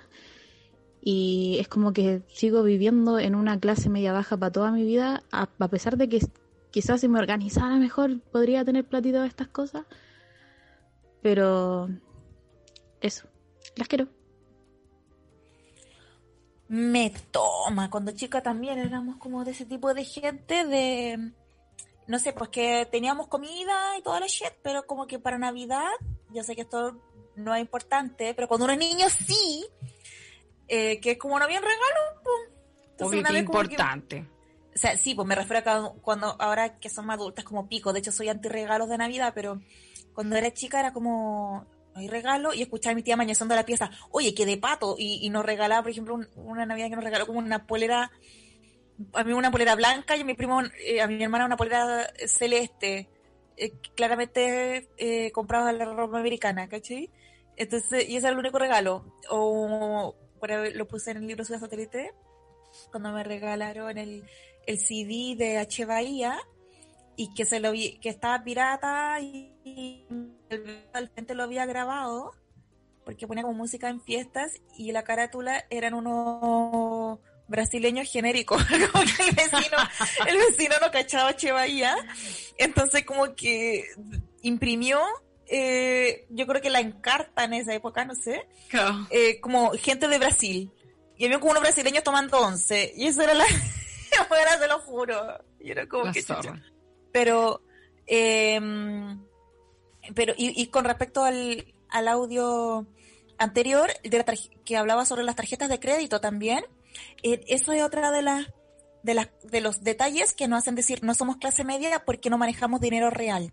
Entonces, el poder acceder, como dijimos delante, el poder acceder a objetos no tiene que ver con una condición permanente, eh, porque tú después nos puedes pagar esos objetos, te los pueden embargar, entonces esos objetos igual de alguna forma eh, no son tuyos. Por decirlo así, aunque obviamente sea tu tele y todo eso, pero tienes que pagar las letras eh, de las, las cuotas de, de, las tarjetas de las casas comerciales, eh, no, tu, tu, sueldo no te alcanza para acceder a ellos de forma eh, eh, libre, en el sentido de que no tengáis que estar pensando antes de dormir en deudas. Claro. Y a la vez, es lo primero de lo que te tienes que deshacer si tu situación laboral cambia porque te enfermaste, porque hubo un terremoto, porque hay una pandemia, porque te echaron, etcétera. eso, eso es muy heavy, como, perdón, teniéndolo en cuenta con lo, lo respecto a lo que ha pasado con el retiro del 10% y como esta eh, infantilización que existe desde las clases más altas de, de especular en qué se podrían comprar eh, los pobres con ese 10%, eh, tratando de... Eh, tratándolos de tontos prácticamente y a la vez como juzgando lo que pueden hacer ellos con su propia plata, como por ejemplo, eh, no sé, desde comprarte bueno, un computador hasta, no sé, una tele o una bicicleta, lo que tú se te ocurra hacer con tu plata, ¿cachai? Como que siento que, pasa un poco por lo que tú decís, como si estas personas eh, que pueden acceder ahora a un pequeño porcentaje de su plata y tienen deseos de comprarse algo al contado, a mí me hace todo el sentido del mundo, da lo mismo lo que sea si es plata de ellos, ¿cachai? Sobre todo que en pandemia a veces hay cosas que se vuelven necesarias que eh, antes hubiesen sido consideradas superficiales, pero para la salud mental y todo, sí, sí son necesarias, ¿cachai? Y sí, y, de hecho lo, he pensado desde dos frentes. Primero, que siempre se ha asociado a que la gente pobre tiene que sacarse la hiperchucha para mm. solamente comer y tener techo. Es como que no tuvieran derecho al ocio, al acceso cultural, al, al acceso a la cultura del espectáculo, a los shows, al arte eh, y al placer, al fetiche. Es como si no tuvieran derecho a eso. Hay que trabajar 12 horas diarias por 200 lucas y, y solamente poder sonreír con la, lo, que pillaste en la calle nada más, pero no, no a, través de em, objetos del placer o consumo cultural. Entonces, y segundo, eh, háganse cargo del país que crearon.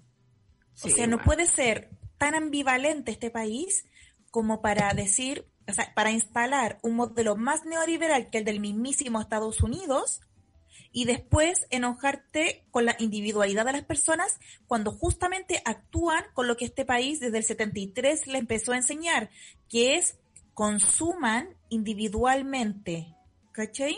Que es llénense de objetos, llénense de consumo, llénense de fetiches individualmente eh, por sobre la experiencia eh, espiritual, la experiencia colectiva, por, por, sobre el autocuidado, por sobre la salud, por sobre las decisiones quizás que tengan que ver más con, con cosas más trascendentales. ¿Sabéis qué? Yo tengo que decir un par de cosas respecto a eso.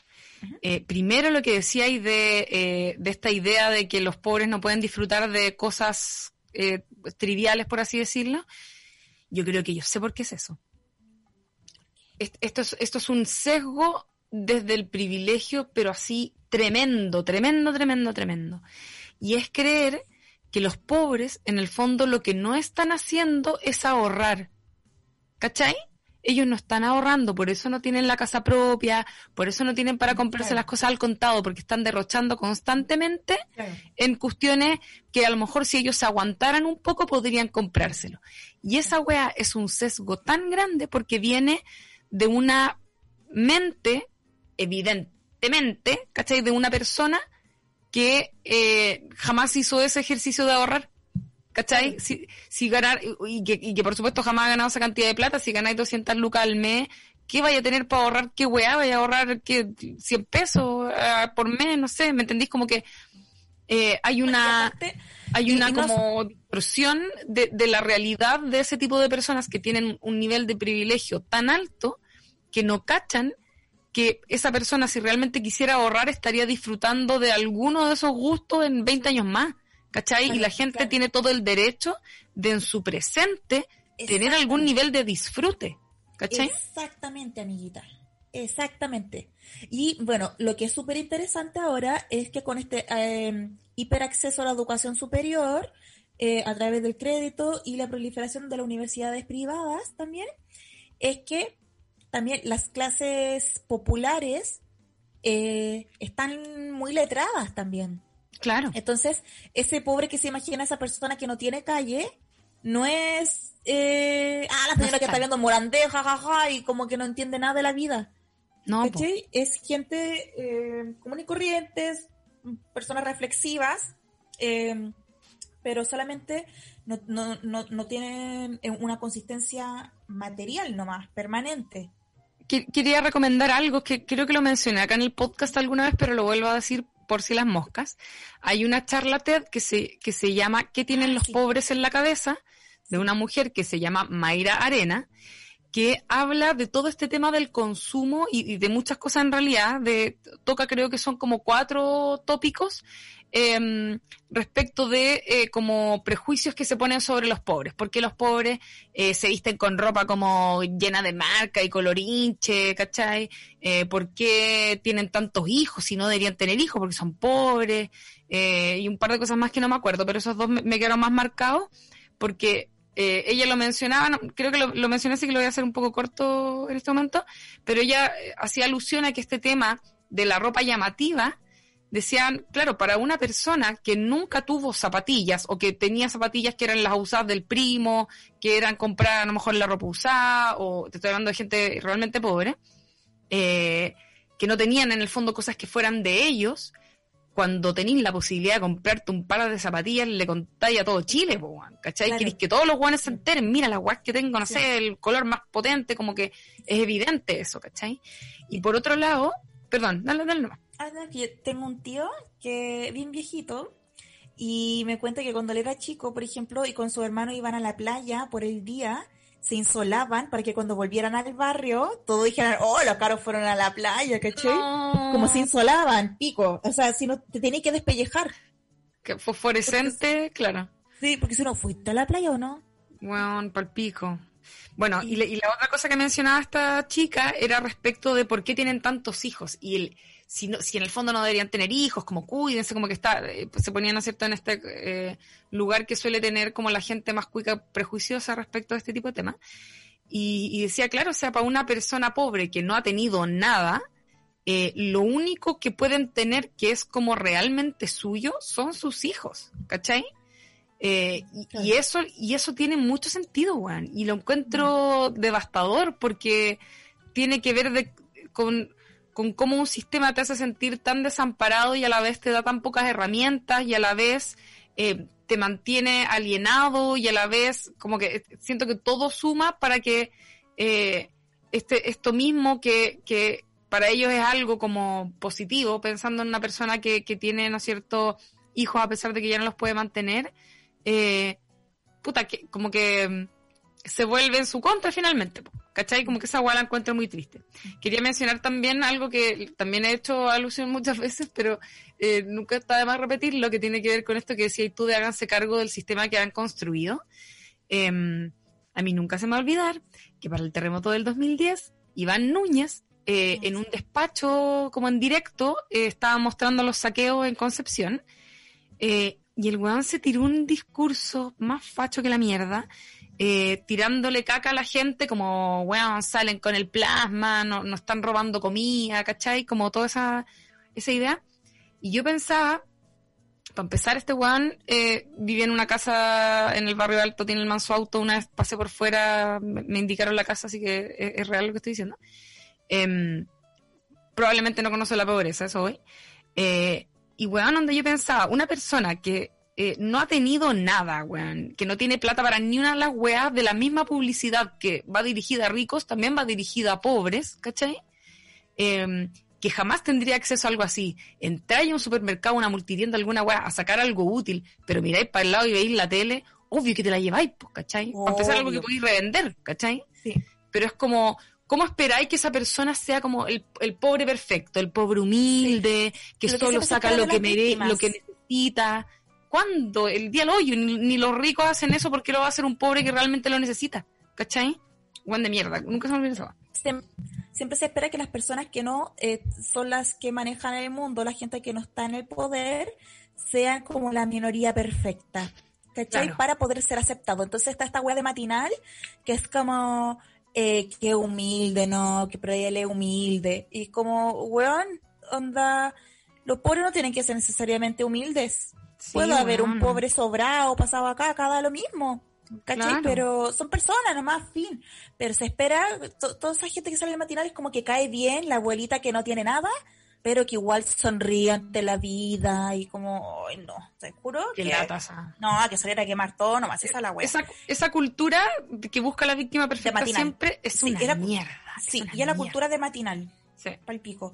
Oye, mira, y agarrándonos de lo que ya empezamos, que tienen que ver con estos simbolismos asociados a las clases sociales, me gustaría también que habláramos de los ciúticos, los snob, los abajistas, los arribistas, porque eh, cuando uno pertenece a una clase social y no te quieres corresponder con ella, buscáis cómo encajar en la que deseas a partir de el gusto y de ciertas elecciones estéticas, aunque eso no decante en una vida privada necesariamente cuadrada con esa clase social. Entonces ahí, por ejemplo, aparece el abajista, que es generalmente este cabra, este cabro, que no quieren que sepa que es hipercuico, entonces se viste con olor a poto, básicamente, porque eh, no quiere ostentar nada, porque él igual quiere ser del pueblo, porque igual tiene conciencia social. O está, por ejemplo, el snob, que es esta gente que quiere pertenecer a un mundo más cultural e intelectual, y termina un poco disfrazándose de ese tipo de personas, más que generar un pensamiento crítico, reflexivo sobre las piezas de arte, se, se, eh, se convierten en consumidores, por ejemplo, culturales, que no necesariamente decanta, como dije recién, en esta reflexión respecto de la pieza que están gozando, sino es más bien para mostrar, aquí en el teatro, aquí leyendo este libro, aquí esta verga, ¿cachai? Claro. Eh, y los ciúticos, eh, que tienen que ver eh, con eh, una materialidad más de como una especie de New Rich, pero que no quiere saberse nuevo rico y quiere tener ciertos rasgos de eh, elite tradicional. Cuico real. Para no ser chulo, flight con plata. Claro. Eso, eso, es, eso es muy interesante lo lo de como esa subdivisión que existe ahí, porque ocurre eh, precisamente, esto es información sacada del, del, libro ciútico de Oscar Contardo, periodista y escritor chileno, buenísimo el libro y si alguien eh, le interesa leerlo, eh, fue, fue, le fue muy bien en su momento. Em, y que es muy interesante porque, claro, hay, ocurre que cuando, cuando nace la clase media en Chile, eh, se genera como una especie de pavor en las clases más altas de ver a estos pobres que de pronto tienen poder adquisitivo, que de pronto se empiezan a parecer a ellos. Entonces, la palabra ciútico eh, tiene que ver con eso, ¿cachai? Es como una forma de denostar, ¿no es cierto?, de tratar de manera despectiva a estas, a estas personas que están eh, surgiendo de clase social, que están teniendo mejor educación y que se están pareciendo a ellos y que es, muy interesante como en, ese libro cuentan un montón de historias en relación a esto, de por ejemplo, el trato que se le daban a algunos de los personajes como célebres, entre comillas, de la clase media, ¿cachai? Siempre hablando con el diminutivo, apocándolos, ¿cachai? Em, nada, es que la, historia que cuentan ahí es muy interesante respecto de también cómo son los mismos eh, cuicos, eh, entre ellos cagados, ¿cachai? Cagados de miedo también, de saberse indios, que esa es muy interesante, el miedo que tiene la persona elitista, revista, eh, que se cree que tiene sangre europea solamente, en el fondo esconde un terror de saber que tiene sangre indígena, ¿cachai? Sí, vi en una entrevista de Oscar Contardo, estudiando para el capítulo de hoy, eh, que por ejemplo él sentía que Ricardo Lagos era un buen ejemplo de alguien ni ciútico, ni snob, ni abajista, sino que alguien que sabía de dónde venía, que había, em, eh, eh, que, viene como un poco hijo de la educación pública y que había llegado a ser presidente, o sea, se convirtió como en parte de una élite de un país, pero que nunca nunca se ha disfrazado de algo que no es tampoco y que mantiene muy bien esa templanza y esa raíz. Eh, y a la vez, bueno, la, Luisa Durán de Lagos, que es em, también salía de, colegio público, ¿cierto? Eh, su esposa. Y por otro lado, por ejemplo, el anticiútico, también alguien que, eh, que, que, al contrario de querer parecer de la elite, em, es todo lo opuesto, porque si Ricardo Lagos lo hace bien en el sentido de que no reniega nada y, sigue su curva de la vida, estéticamente, eh, sin eh, disfrazarse, eh, Farcas se disfraza, pero justamente desde la visibilización del espectáculo. O sea, él no quiere ser de la aristocracia, él no quiere ser de la élite, él quiere pasarlo bien, ¿cachai? se anda con esos rulos y ese pelo largo, eh, pero no, no, eh, no, no, tiene ningún, eh, ningún problema en ser nuevo rico. Claro. El, tema de los nuevos ricos es súper interesante. Como que las, las, mismas discriminaciones que existen en las, en las como en, las clases más adineradas. vienen de nuevos ricos. O sea, esos son los locos que te van evidenciando cuando alguien dice la CH rara, esos son los hueones que más se burlan como del flaiterismo, ¿cachai? Claro. Que andan fijándose en el precio de las cosas y que como que van ostentando las marcas, o sea, eh, necesitan mostrar mucho eh, su, eh, su acceso a esta nueva, a este nuevo capital simbólico y material.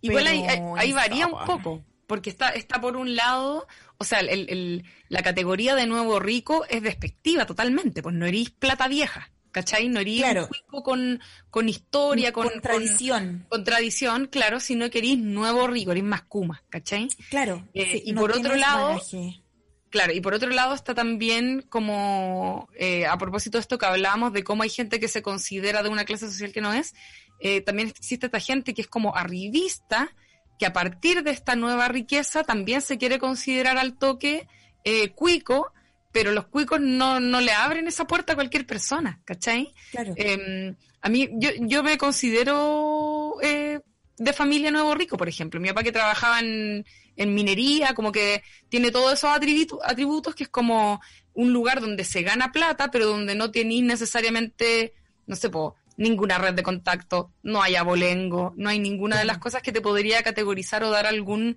eh, como nivel, ¿no es cierto?, alto dentro de, esta, de esta clase. Eh, y eh, yo me, acuerdo ahora de un, un tweet que vi hace un tiempo que me interesó mucho, entonces le hice retweet como para que me llegaran todas las notificaciones, porque alguien preguntaba así como, ya, honestamente, ¿cómo describirían al cuico? ¿Cachai? ¿Qué es ser cuico realmente? Y, y, las respuestas son súper variadas, como que hay, obviamente está la respuesta como desde el, como disgusto, por así decirlo, como el cuico, un weón indiferente, no sé, como poniendo los adjetivos negativos, pero no haciendo como el análisis eh, realista y como que, o sea, real digo como de, de, de qué realmente categorizarías por cuico. Eh, y que es una mezcla de cosas que también yo creo que se da un poco parecido a esto que hablamos antes de los factores que inciden en, cómo categorizar las clases sociales, ¿cachai? Es como, eh, para mí, en, lo personal, hay una mezcla como entre eh, plata, obviamente, eh, abolengo, redes de contacto, y bueno, que el, contacto no como con otras eh, clases sociales y, otras realidades igual varía un poco dependiendo de, por ejemplo, qué ciudad seas o no se pueden haber particularidades. Está, está mucho más segmentado y separado de las clases sociales que en las ciudades de Chile. Claro. Y, también, también se conjugan de manera distinta. Yo te contaba antes de, comenzar el, programa que en Rancagua, por ejemplo, yo tenía personas en, de mi mismo colegio, incluso de mi mismo curso, gente cercana que conocía, que eran gente eh, evidentemente muy cuica en el sentido de eh, quiénes eran sus amigues, ponte tú, o, la, o, la familia, con qué familia se relacionaban, gente como con apellidos que tenían un poco de abolengo campestre. eh, pero que no tenían ni uno, ¿cachai? No tenían ni un peso. Entonces, como que también, como que te queda la duda, esa persona es cuica, no es cuica. Yo creo que evidentemente es cuica, pero a la vez eh, no, tiene la plata, pero sí vive el estilo de vida de un cuico, que eso también tiene que ver. En, mi casa, ponte tú, mi, mi, dependía de gustos personales. Mi papá es como, era como bien cagado por algunas cosas, eh, pero lo entiendo igual, él creció una familia de esfuerzo, eh, pero pero ahorraba para las vacaciones, para así, ojalá sacarnos de Chile, ¿cachai? Y como que ahí, ahí había una, una intención. Entonces, en mi vida diaria yo no vivía, no sé, pues nunca fui, la, mayoría de la gente que le iba bien en Rancagua como que salían de la ciudad y iban a vivir como a casas más grandes, como en, como en terrenos así, como medio, eh, ¿cómo se dice? Como parcela, una cosa así. Yo me quedé viviendo en, la misma casa de siempre. Eh, entonces, como que no había un estilo de vida como adinerado ni privilegiado en ningún sentido, pero sí, no sé, pues, teníamos piscina, ¿cachai? Como había, había una, como que se depositaba la energía en, en, en algún gusto en particular que fuera como el que, en, nuestro caso, no sé si eh, no, no, estaba como relacionado quizás a una necesidad de estatus, pero sí de disfrute, ¿cachai? Como de goce, de... Yo me acuerdo de mi papá que me haya dicho un par de veces así como, yo quise darles a ustedes lo que yo no tuve, ¿cachai? Como, y, con, la posibilidad real de hacerlo porque tenía un buen, un buen trabajo, ¿cachai? Un, un, trabajo donde ganaba buena plata. Em, y, ay, quería comentar algo último sobre el, tema de, los de los cuicos y parece que se me fue un poco la onda. Em, New Rich. New Rich. No, importa ya. Pero, pero bueno.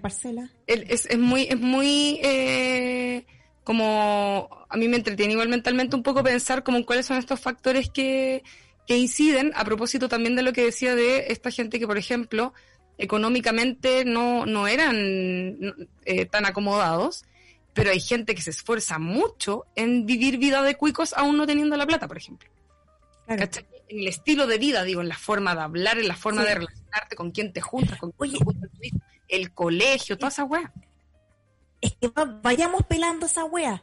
Por ejemplo, ya, eh, siento que la gente más snob y, y, la gente más ciútica es la que siempre están apuntando con el dedo como, como uno habla. Claro. Y, evidenciando mucho como esta performance de la clase. Y, quería saber si al auditorio también les ha pasado que nos vayan contando por el WhatsApp al más 569 75 11 18 52. Repito, más 569 75 11 18 52.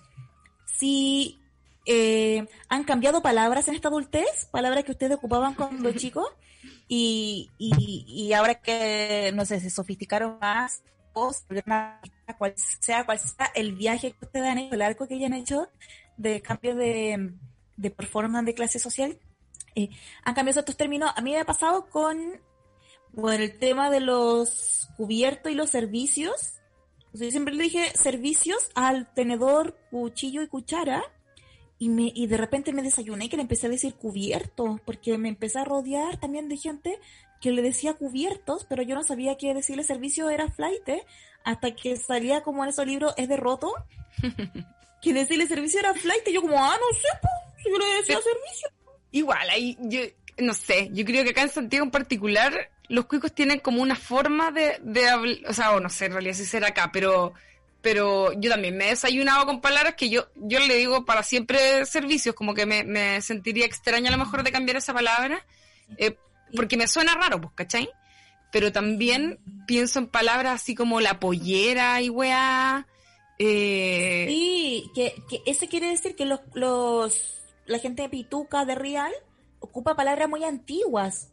Y de hecho con los nombres se nota, como que la gente Pituca busca nombres antiguos, cosas que el mainstream y los ciúticos no lo estén ocupando. Porque yo de verdad, nosotros los mojojojos ya nos apropiamos de los Benjamines y de los Martínez y de las Colombas y de la Florencia.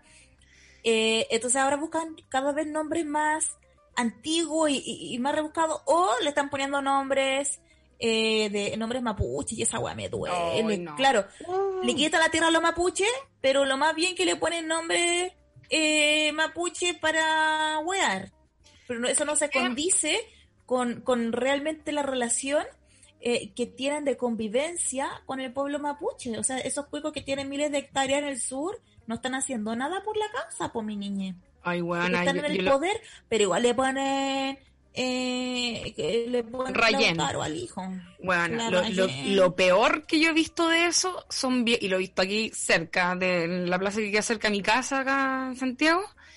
Eh, bueno, es que te voy a poner terrible viejas, pero así, cuicas, cuicas de real, como con sus emprendimientos de ropa que venden weás mapuche, terrible cara, pero como esa weá es robo, loco. Ese, esa weá es robo.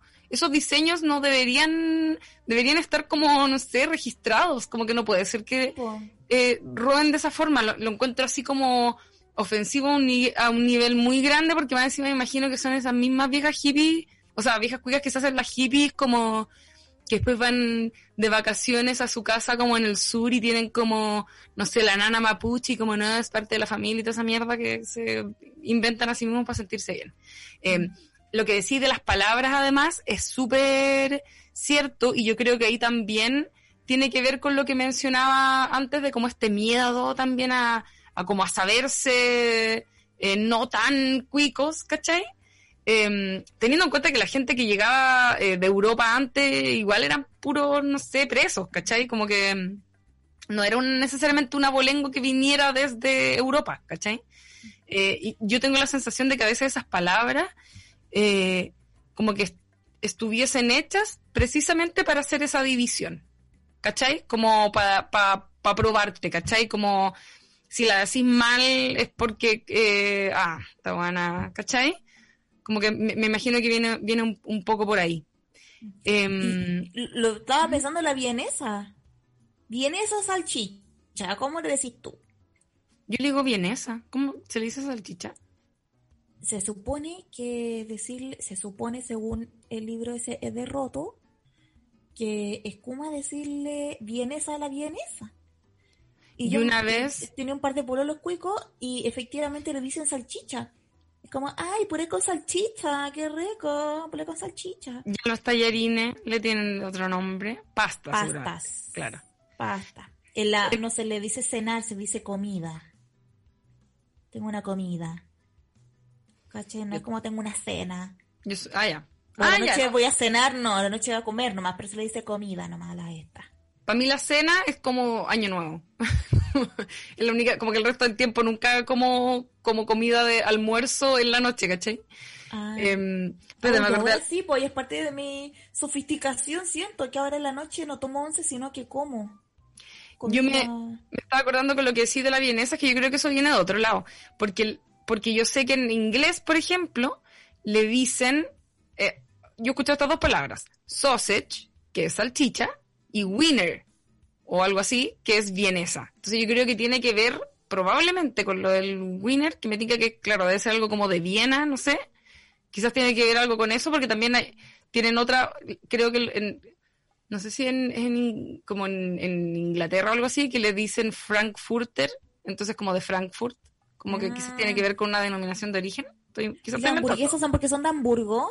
Capaz, pues, si todos los, alemanes son más buenos para los embutidos y todas esas weas. Sí, pues. Como carne como armada de formas diferentes. Em, oye, quería, espérate, es que sé que quería mencionar algo, eh, pero quizás me salir un poco de tema. Es que, quedamos con un tema pendiente que no, me gustaría que se nos quedara fuera. Eh, a propósito de lo que hemos hablado de este viaje por las clases sociales, que hoy en día, eh, 2020, podríamos decir, eh, ha nacido una nueva clase social No, es 2020 en realidad, es como del 2000, a ver, digo el tiro. Eh, empezó como 2015. 2015 se publicó el, o 2014 eh, un libro llamado El precariado de un economista británico llamado Guy Standing. No tengo, clas no, no, tengo claro, perdón, de, mm, de si eh, él mismo acuñó el término o, si es una mezcla que salió en algún otro tipo de artículo. Eh, pero es muy interesante porque es una nueva clase social que está formada por personas que sufren de una precariedad laboral que les afecta en su estabilidad, tanto material como psicológica. Y eso es muy importante y tiene que ver con lo que tú mencionabas antes, Pau, de cómo hay, eh, hay, un, hay un tema psicológico de salud mental, digo, detrás de esta inestabilidad, ¿cachai? De cómo afecta a las personas en su, en su bienestar emocional, eh, el saberse todo el rato al borde de la de, caerse al, precipicio de la miseria, por así decirlo.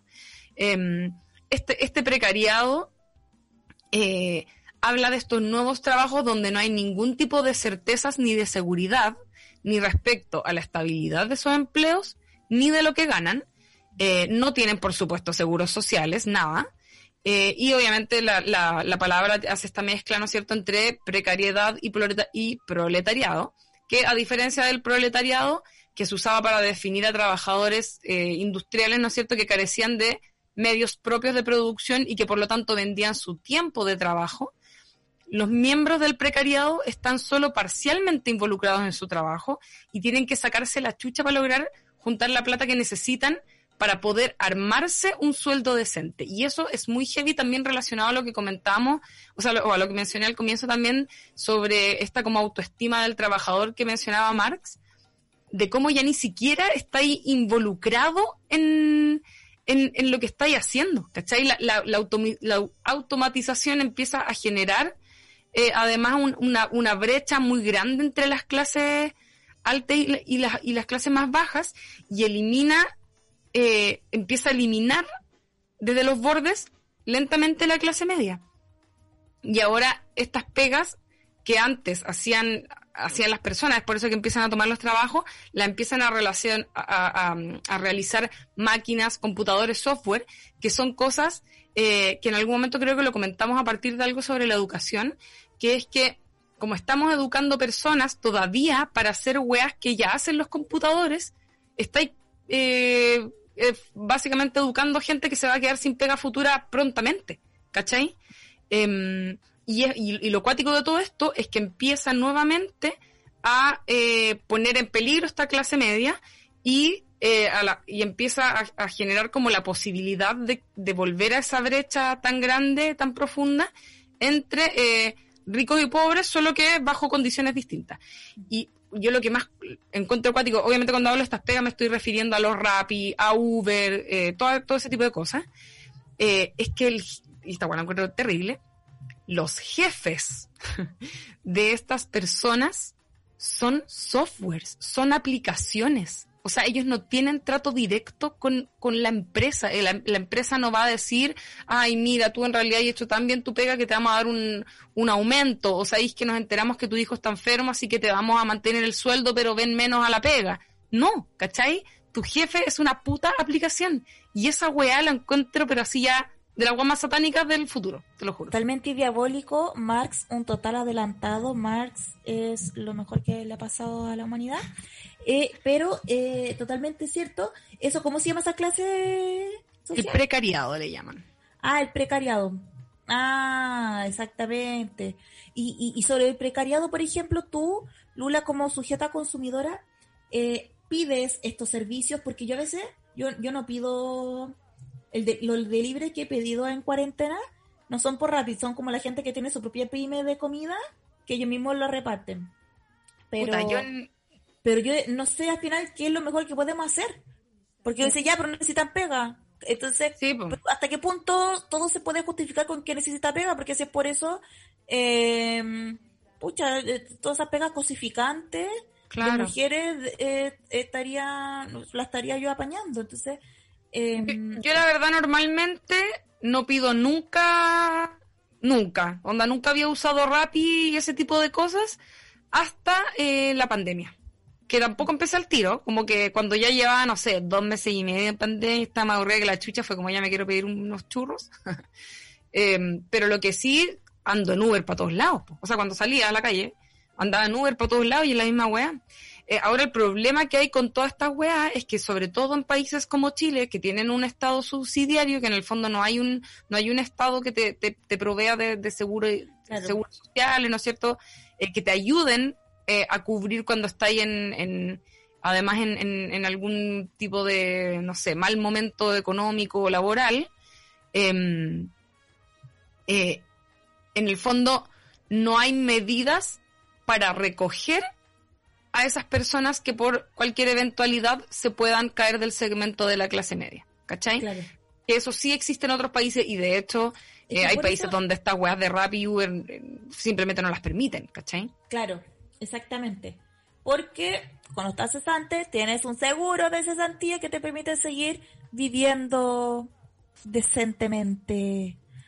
Eh, bebé, si te vamos con los audios. Y paréntesis Martín, desde Uruguay, en los controles nos dice que se le dice Pancho a la vienesa. ¿Cómo le decís Pancho a la vienesa? Por Dios, Uruguay, por Dios, Uruguay. Vamos con los audios. La chiquilla la escucho de hace en el rato. Y según yo, yo soy pobre. Pero según el sistema, yo no soy pobre, pues soy casi hacia uno pero no me alcanza para ahorrar, ahorrar, ahorrar. Trato de ahorrar para los estudios de mi hijo porque esta cuestión es cara. Uno no tiene la educación asegurada. y también pago un plan de salud caro en ISAPRE porque me, si cuando le pasa algo a mi hijo, estoy pensando en mi hijo igual, eh, voy a urgencia, una clínica lo atienden rápido, sé que mucha gente no tiene esa opción, tiene FONASA o no sé, tiene que ir al hospital o no tiene casa propia. Yo tengo un departamento más o menos chico en el centro, pero algo, pero no, por ejemplo, no tengo auto y no me interesa tener tampoco porque no me alcanzaría para pagar patente, estacionamiento o quizás me alcanzaría pero me voy a endeudar y ya estoy endeudada, entonces yo no sé qué eso de qué, qué clase estoy yo, para mí soy pobre porque no me puedo dar lujo. No puedo disfrutar, no tengo tiempo para disfrutar porque entre que trabajo y a la casa, llego a la casa, hago las cosas. Entonces, para mí alguien que tiene plata o que es rico es alguien que disfruta del tiempo y de sus cosas y, y si uno lo mira así como muy en perspectiva, a lo mejor hasta el que vive debajo del puente puede ser rico porque no se desprendió de millones de cosas. No sé. Ay, estoy menstruando, así que hablo puras de pescado. Un abrazo, chiquillas. Cuídense. Oye. Y, igual la última frase me encanta en el sentido de aprender a, a desprenderse del caos de la materialidad cuando no son cosas de necesidades básicas, obviamente. obviamente. Eh, es rudo, es rudo sobre todo de verdad, y siempre lo vamos a recalcar en cualquier capítulo de lo que se trata el capítulo, vamos a decir que la culpa igual es del extremo neoliberalismo de Chile. Aunque estemos hablando de una buena que ver, igual sí. El amor romántico. Bueno, es que igual sí, eh, eh, sí, pues, de hecho. a ver ya, ¿qué otro? bueno, la próxima, en el próximo capítulo con la Lula, ¿lo spoileamos o no? ¿La que vamos a hablar? Ah, ¿verdad? Ya sí spoileamos. Vamos a hablar del transhumanismo el ah. transhumanismo. Vamos a hablar de eh, ya una nueva identidad eh, que no tiene que ver con la identidad de género, tiene que ver con una identidad esencialistamente humana eh, que se va acoplando a las tecnologías. Vamos a hablar de cyborgs, vamos a hablar de androides, vamos a hablar, bueno, si vieron la, la serie Years and Years, se va a explicar muy bien la diferencia y cómo van avanzando las discusiones. El género binario obsoleto, obsoleto. Y la identidad de género en el futuro van a dar lo mismo, lo que nos va a diferenciar más bien un nuevo binarismo, que va a ser si eres como un humano natural o un humano cyber. Así que, eh, y eso de alguna manera, te lo juro que no sé cómo, pero voy a tener que estudiar mucho para poder decir en algún momento, y la culpa de esta wea es de Pinochet. Me imaginé como un, noche cyborg, así como revivido Robocop. Ojalá que Es que, weona, lo hemos logrado en todos los capítulos. Que con justa razón se diga que la culpa de, de aquel punto que nombramos es de Pinochet. Porque a la final es sí. Es totalmente siempre. Más audios. Espérate, yo, yo quería Buenas noches. ¿Cita primero? de respecto del, de, la, de la chica que hablaba recién y lo que mencionamos antes respecto del precariado, que si bien no, yo creo que nosotros no, no poseemos ni cagando todas las características de una persona que pertenece a esa nueva clase social, ¿no es cierto? Que, que, se identifica a partir de estas nuevas como trabajos en los que el, la persona está totalmente desligada como emocionalmente incluso de la labor que cumple. Em, que eso yo lo encuentro muy cuático porque creo que ahí se afecta algo importante, la gente genera autoestima a partir de su trabajo, es, obvio, ¿cachai? Como es, lo que tú estás entregando al mundo, básicamente. Em, pero también yo, yo, pienso, si bien el freelanceo, a lo mejor uno estudió algo y tenéis la oportunidad de trabajar en tu pega, pero estáis freelanceando todo el tiempo, estáis casi en las mismas condiciones. excepto de que quizás era algo que estudiaste y qué sé yo.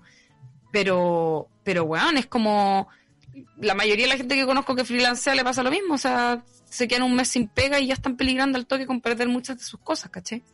De hecho, acá donde yo vivo, en el barrio, que es como de, estos barrios donde justamente vivimos mucha gente que trabaja muy independiente en algo relacionado a la industria creativa, eh, están los departamentos pelados, weón, están los edificios pelados. Mucha gente no, no logró a los dos meses sustentar el estilo de vida.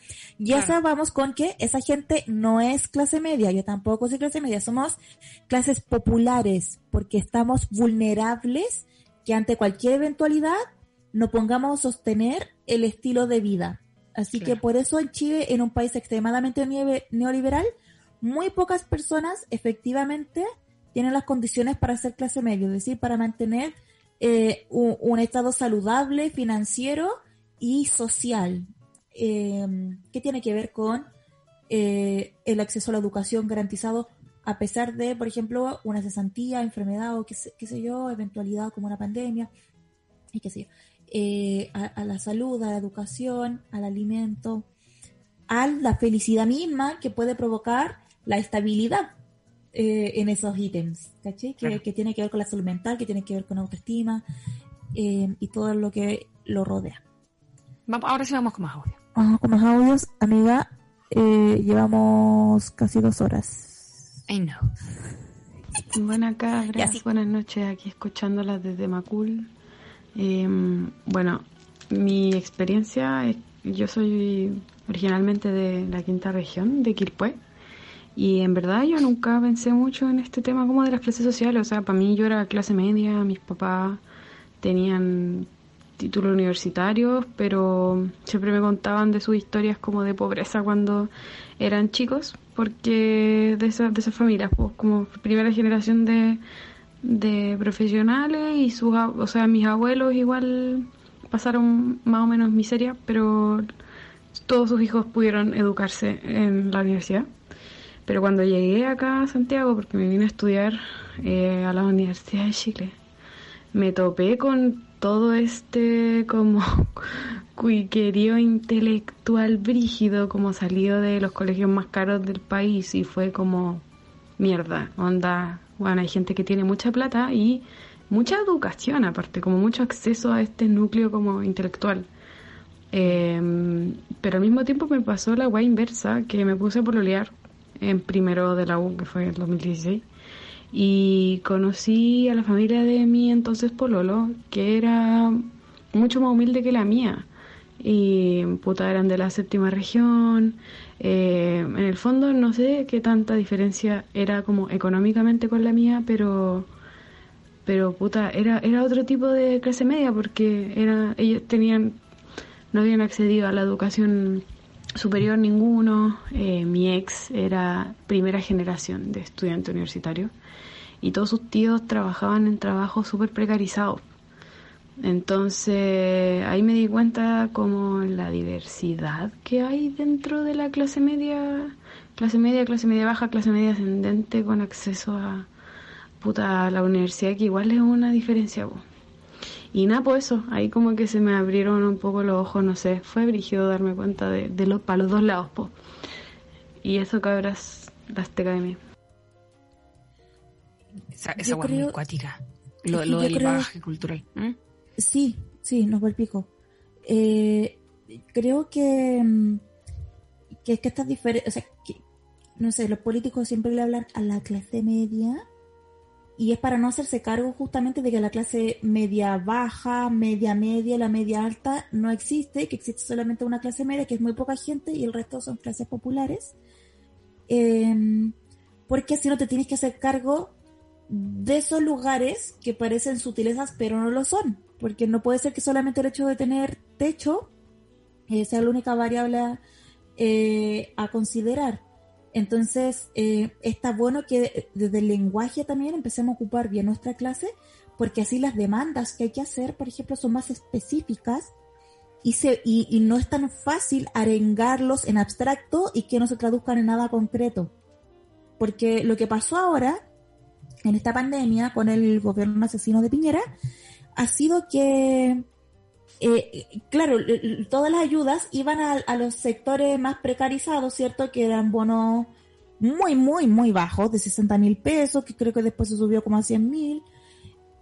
Eh, pero aún así como que uno no entraba en, este, en esa ficha, ¿cachai? Porque como uno se considera clase media, nunca hicimos esa ficha CAS, ponte, ponte tú, eh, para acceder a beneficio del Estado, porque uno gana una platita. Y aparte porque para ellos eh, en todo caso, aunque no boletes, eh, quizás como por, por las materialidades que uno que uno presenta, aunque, aunque uno trabaje en negro, que por eso digo, los comediantes, los comerciantes ambulantes, eh, la gente que hace clases particulares de cosas, entonces, son muchos, muchos tipos de... Los garzones, las garzonas, las peluqueras, los peluqueros, como toda la gente que trabaja como en servicios también y que, y que a veces tienen contrato pero son por el mínimo y el resto son pura propina, y su estilo de vida no es por el mínimo, su estilo de vida es por el excedente de propinas que era una constante, porque nunca se imagina, uno no vive pensando que se va a enfermar o que va a haber una pandemia o qué sé yo. Eh, ya, no, ya no existe ese, ese dinero, entonces uno no entraba en estas fichas del gobierno. Entonces cuando hablamos de clase media, eh, quizá em, empecemos a ocuparlo bien y, no nos incluyamos entonces en, esa clase media. Claro. Y, y, para que podamos optar más personas a beneficios del Estado. Ahora sí que hace falta un buen censo, porque yo me acuerdo de los censos, preguntaban pura weá y como que te categorizaban pésimamente. Para tener a toda la clase media. Y porque aparte, eh, estaba lo que decíamos al comienzo, que a la vez, eh, como ser pobre te pone en una condición simbólica inferior en muchos aspectos. Nadie también poco se dice que es pobre. Claro. O uno lo dice, o a veces uno lo dice sabiendo que uno no es pobre. ¿Qué Claro. Igual hoy en día hay, hay mayor conciencia de eso, pero claro, antes era como, no, ¿cómo va a ser pobre si me sacaba la chucha por mi familia? Como que en el fondo era un orgullo haber ascendido hacia la, esa clase media, aun cuando, eh, claro, no tenía ninguna seguridad de nada. Em, y, porque para muchas generaciones como de nuestros padres, eso fue muy evidente. O sea, las mujeres que a mí me criaron vienen como ya de una precariedad material muy, muy baja. Entonces, que ahora pueden optar un subsidio, ¿cierto? Aunque trabajen precarizadas y sin contrato, eh, que trabajan siempre patronadas en estas casas cuicas, cuidando gente, no sé, ancianos, guagua, eh, sin contrato, sin nada de eso, pero es como, igual tengo el subsidio, o sea, eh, igual tenemos la casa sólida, que no se moja en invierno. Claro. hay un avance para, para esas personas significativo, o sea, tampoco para ellas eh, les cabe en su mente sentir que siguen en la misma clase social. Claro, claro. Y, que al final tiene que ver con una hueá de cómo han avanzado los tiempos, pues evidentemente la pobreza en los años 50 era distinta a la pobreza de hoy, si tenemos un montón más de tecnología y hueá.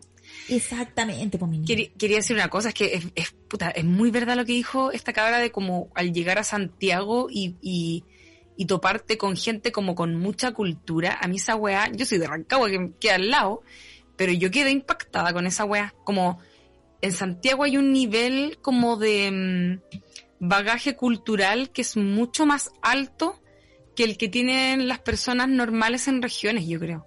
Y, también... Eh, es muy centralista, entonces acá los museos, la exposición importante, llegan a Santiago, entonces eh, hay que descentralizar esta mierda. Está muy centralizado, están además la mayoría de las universidades, por supuesto, acá.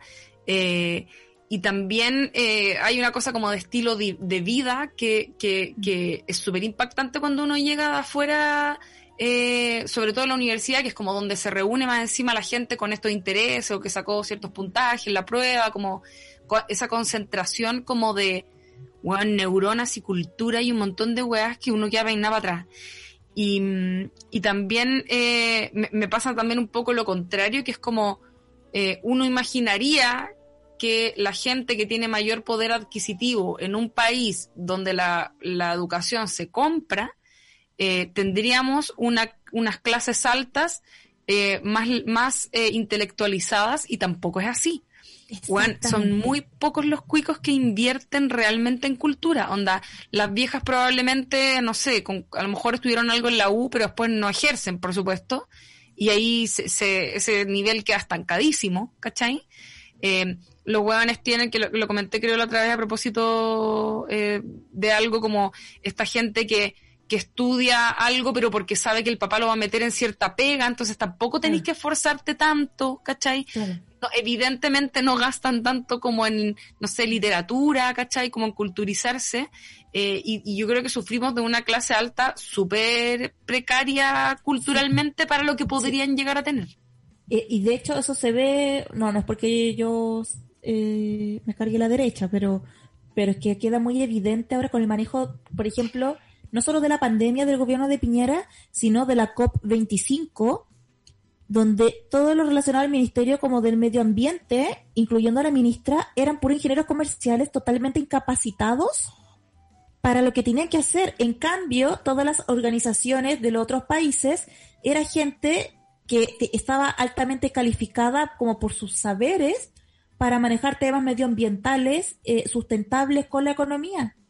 Entonces, acá la economía acá se ve como marketing. Y, claro no, no, no, no hay una mentalidad de cambiar procesos productivos, por ejemplo, para hacerlo más eficiente y que reduzcan, eh, y que sean eficientes energéticamente y que reduzcan eh, los recursos naturales invertidos y que no generen zonas de sacrificio, etcétera.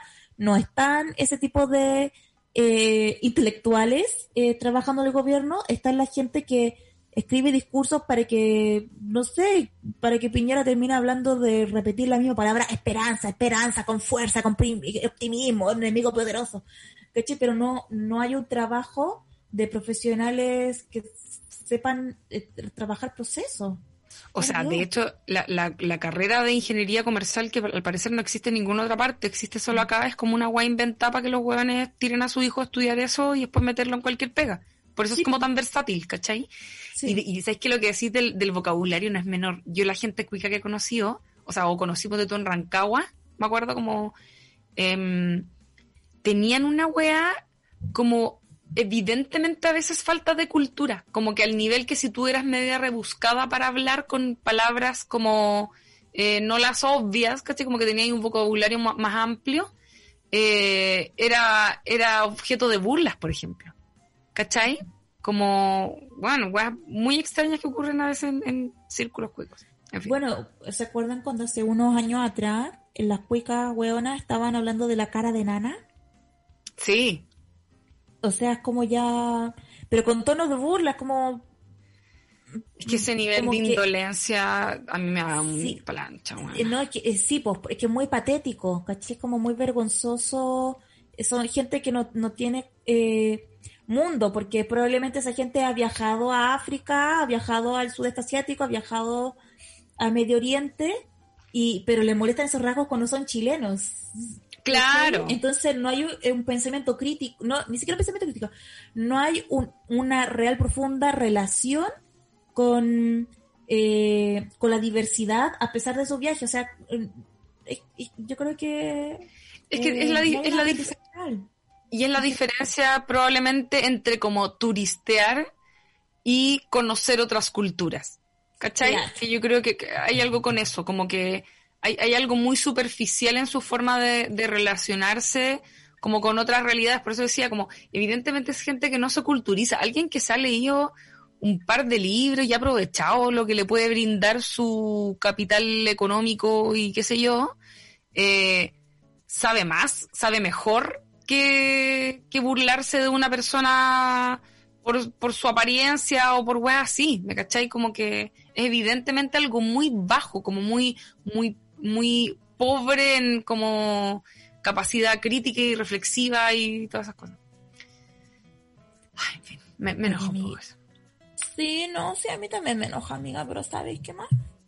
Vamos con lo... Se le acabó la fiesta porque el estallido social es también una lucha de clases. Totalmente. En todo aspecto, incluyendo estos planos simbólicos. Así que vamos con los últimos dos audios, vamos a escuchar los últimos dos audios, que van más, pero no hay tiempo porque ya llevamos más de dos horas. Nos desubicamos siempre. Nos desubicamos. Buenas cabras, les mando un saludo. Y bueno, respondiendo a la pregunta, me considero de clase media y esa clase media que no recibe nunca nada más encima.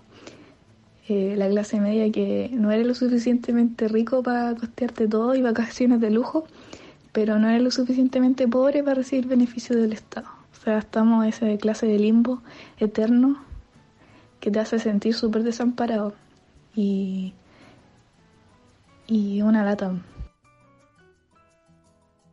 ¿Sabéis qué? Escuchando este audio me dio una mini iluminación y es como, weón, la clase media en Chile es tan mentira, eh, justamente para que la gente se tenga que salvar la raja sola, sintiéndose orgullosos, orgullosos de no tener que estar en las fichas del Estado. Porque ya te pusieron implícitamente que recibir estar en esa ficha del Estado es como que eres pobre y nadie quiere ser pobre, entonces yo no lo necesito, po. Entonces prefiero ganar, eh, estar al 3 y al 4 pero no estoy en esa ficha, ¿no? Si depende de mí nomás, es como que te lo inculcaran eh, implícitamente con pequeños, pequeños gestos a lo largo de tu vida para, para que tú elijas voluntariamente salvarte eh, eh, la reja solo sin tener que exigirle al Estado. Lo que pasó con el estallido social es justamente eso. Es una, son, somos las clases populares que nos hicieron creer que éramos clase media, pero no tenemos acceso a nada y que explotamos porque como no hay un mecanismo regular para exigirle eso al Estado, porque nosotros no alcanzamos en esas fichas y de alguna forma nos conformamos con no alcanzar en esas fichas, porque nadie que estar en, el consultorio a las 6 de la mañana, ¿cierto? Porque calidad de vida y de atención, eh, no estamos en nada. Entonces nos tratan como si fuéramos ricos, eh, con el único valor de que al menos no somos pobres, que es lo único. Pero bueno, eso no tiene ningún sentido. Es por el pico esa weá. Y también un poco respecto con lo de la caja de alimentos, ponte tú, y, todo ese tipo de cosas como la gente devolviendo sus cajas de alimentos porque hay otra gente que la pueda necesitar más. Si esta weá fue, este país fuera mínimamente decente, la caja de alimentos debería llegarle a todo el mundo. Si están todos en la misma, ¿cachai? Qué rabia Ahora sí el último audio. Chiquillas, oye, qué interesante el tema que están conversando hoy día. La verdad es que es un tema que yo creo que se piensa, eh, pero no en la profundidad que ustedes lo están tratando, así que me han volado la cabeza esta, esta noche. Eh, y pensaba, como a partir de lo que ustedes decían, en cómo eh, si miramos la como la sociedad como un ascensor, un ascensor social en el que tú vas como subiendo en las clases sociales, en el fondo el de arriba siempre te tira para abajo, pues un poco como el hoyo, pues, como la película del hoyo eh, como el, el, de, el que está más arriba tuyo siempre te va a tratar de cagar y de impedir el paso para arriba. Po. Y eso incluso se ve como eh, tanto entre como intraclases sociales, pues como lo que hablaban ustedes de los, de los ricos versus los nuevos ricos, eh, pero sobre todo entre clases sociales como eh, la clase alta, un, un, como una clase súper hermética y, y así pues pero la única excepción a esa regla vendría siendo como la gente que te rodea, pues, como tu familia, tus amigos, amigas, tu red de contacto en el fondo, pues, y como eso eh, nos configura que hoy día en una sociedad como la chilena sea más importante incluso que tener dinero, tener una buena red de contactos con, con influencia. Es cuático, en Chile es un país terrible individualista y como que igual finalmente para adaptarte al sistema tenéis que jugar en equipo. Pues y, eso siento que determina caleta de comportamientos eh, tanto en la sociedad como en el trabajo. No sé, eso. Saludos chiquillas, disculpen lo largo del, del audio. No, buenísimo. Ah, no se disculpe, mi niño. Se expresó súper bien. Nunca se disculpen por dar su opinión, mi niña. Oye, esto, estaba muy contenta mirando que había gente que no había escrito en Twitter. Como que no pescamos mucho el Twitter para los programas. Podríamos pescar más. Porque siempre estamos como a dos pantallas leyendo nuestros apuntes del Google Drive, de lo que estudiamos para los capítulos, más el, el Zoom. Pero si la gente respondió también. Eh, como le decían a las vienesas en Twitter y de qué clase social. Eh, y, sobre lo que decía el amigo, sí, pues o sea, eh, actualmente eh, todo tiene que ver con el pituto. Si de verdad lo que pasa en el Estado, mejor dicho en el gobierno, es como un fractal de lo que pasa a nivel de, de sociedad. Entonces, eh, esta cosa de estudiar en la universidad y todo eso no te asegura nada. Tienes que tener los jodidos contactos para y caerles bien a ciertos círculos para poder acceder a este espacio. Más difícil todavía si eres de alguna etnia o de alguna identidad de género que no sea ser el hombre cisgénero, que es la persona que se siente hombre y tiene pene a la vez, así que coincide ambas cosas. Em, así que por eso lo de las clases sociales atraviesa etnias, atraviesa identidad de género, atraviesa también orientación sexual, porque una lesbiana está muchísimo más precarizada que una persona hetero o que incluso eh, un hombre homosexual. Está más invisibilizada, está más discriminada en distintos simbolismos que hacen que indirectamente a la vez ella elija círculos más precarios. ¿Cachai? De acuerdo a la autoestima que se le ha generado a nivel de eh, sociedad o por dejar ciertos espacios de laborales, por ejemplo, o sociales donde no se sentía mm, eh, segura. Así que esas variables también tiene que eh, entrar en la ecuación, mi niña. Que nunca se le olvide esas variables señora que está en la casa, que nunca usted se le olvide esa variable, mi niña. Y eh, estaríamos ya. Mm. Estaríamos, po. Voy a, quiero, quiero hacer unas pequeñas citas eh, a Pablo Chile antes de cerrar. Eh, cuicos culeados, repártanse el queso. Eso nomás. Eso nomás. Cansa para todos. Y yo quiero decir algo acá en el programa que yo eh, siempre he pensado que la solución para muchos problemas para los que somos de estas clases populares, que es eh, hacer cooperativas. A propósito de también los cambios de paradigma, las estructuras que van quedando obsoletas, establecer nuestros, eh, nuestras nuevas formas de vida que satisfagan nuestras necesidades espirituales, emocionales, sociales, eh, económicas, amorosas, y vivan con amigues, vivan con amigues. Pues, pueden comprar una casa en cooperativa o el amigue que tenga el bien raíz. Se puede vivir en, cooperativa, quizás no en el presente, pero pensar la vejez, por ejemplo, que nuestras vejeces van a ser eh, precarias, es que no cambiamos el sistema de FP por un fondo solidario. Eh, estamos cagados, estamos cagados. Entonces, y si nuestra generación más no quiere tener hijos, o sea, va a ser, para que no sea una vejez solitaria y precarizada, se, hay otros formatos de vida, que no son los que te inculcan en los comerciales, que no son los que te inculcan en los matinales, que no son los que te inculcan en las teleseries, en el mainstream, y que es vivir eh, de forma horizontal con gente que a uno le haga sentir bien, que no necesariamente es la pareja, o sí, pero puede ser una mezcla de familiares, pareja, amigues, o solo amigues, eh, o qué sé yo, o más de una pareja, em, así que ya no sería pareja, como eh, con una relación poliamorosa. O sea, hay formatos donde eh, este tema de la propiedad privada, que es un gran tema para la clase media, eh, o sea, para esta falsa clase media, estas clases populares, que probablemente no nos alcance para un crédito hipotecario, por ejemplo, y que también esa es nuestra aspiración, sacar algo de 60 metros cuadrados o menos, ya de 30 metros cuadrados a 20 años, un depa estudio para nuestra vejez, o sea, podemos plantearnos otras formas eh, con lo que ya hay, quizás de, generar imaginarios y relatos que se ajusten a nuestras necesidades eh, y que vayan en contra de lo que nos siguen inculcando, que es lo mejor cuando es evidente que no, mi niña, cuando es evidente que no. yo, yo igual invitaría además a todas las personas a eh, no dejar que, que se nos cierre esta ventana que tenemos abierta desde octubre y que con la pandemia se mantuvo más abierta aún porque entraron todas las cosas que querían negar que, estaban ocurriendo, se magnificaron ahora con esto. Y tenemos... Claro, y tenemos además eh, la, la, también la particularidad de que es algo que se transformó, como que a partir de la, de la pandemia ocurre algo mundial, un cuestionamiento mundial respecto de cómo estamos viviendo y de un montón de cosas, eh, que nos permite, yo creo, insisto, una pequeña ventana para cambiar el estilo de vida que estamos llevando, eh, en todo sentido, desde esto mismo que, dices tú, como...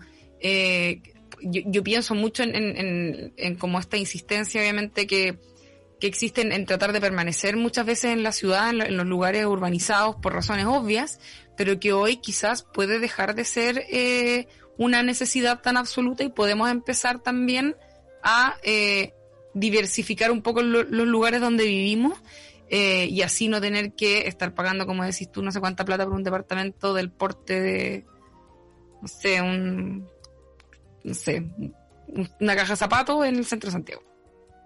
Sí, y, y, no, y lo otro es, eh, generemos nuevos, o sea, estallido social 2.0 va y, y a la vez eh, eh, que vaya de la mano con nuestros nuevos relatos de vida. La solución probablemente ni siquiera está en Santiago. Yo dudo que la felicidad esté acá en Santiago. Eh, eso, los queremos mucho. Nos vemos la próxima semana, vamos a hablar de transhumanismo. ¿Qué tema más interesante? ¿De qué se tratará? Uy, lo averiguaremos acá. Cyborgs, androides. Chao a todos, gracias por escuchar. Adiós. Chao Martín, en los controles, genio de la radio. Adiós. Sí, muchas gracias Martín. Chao, chao.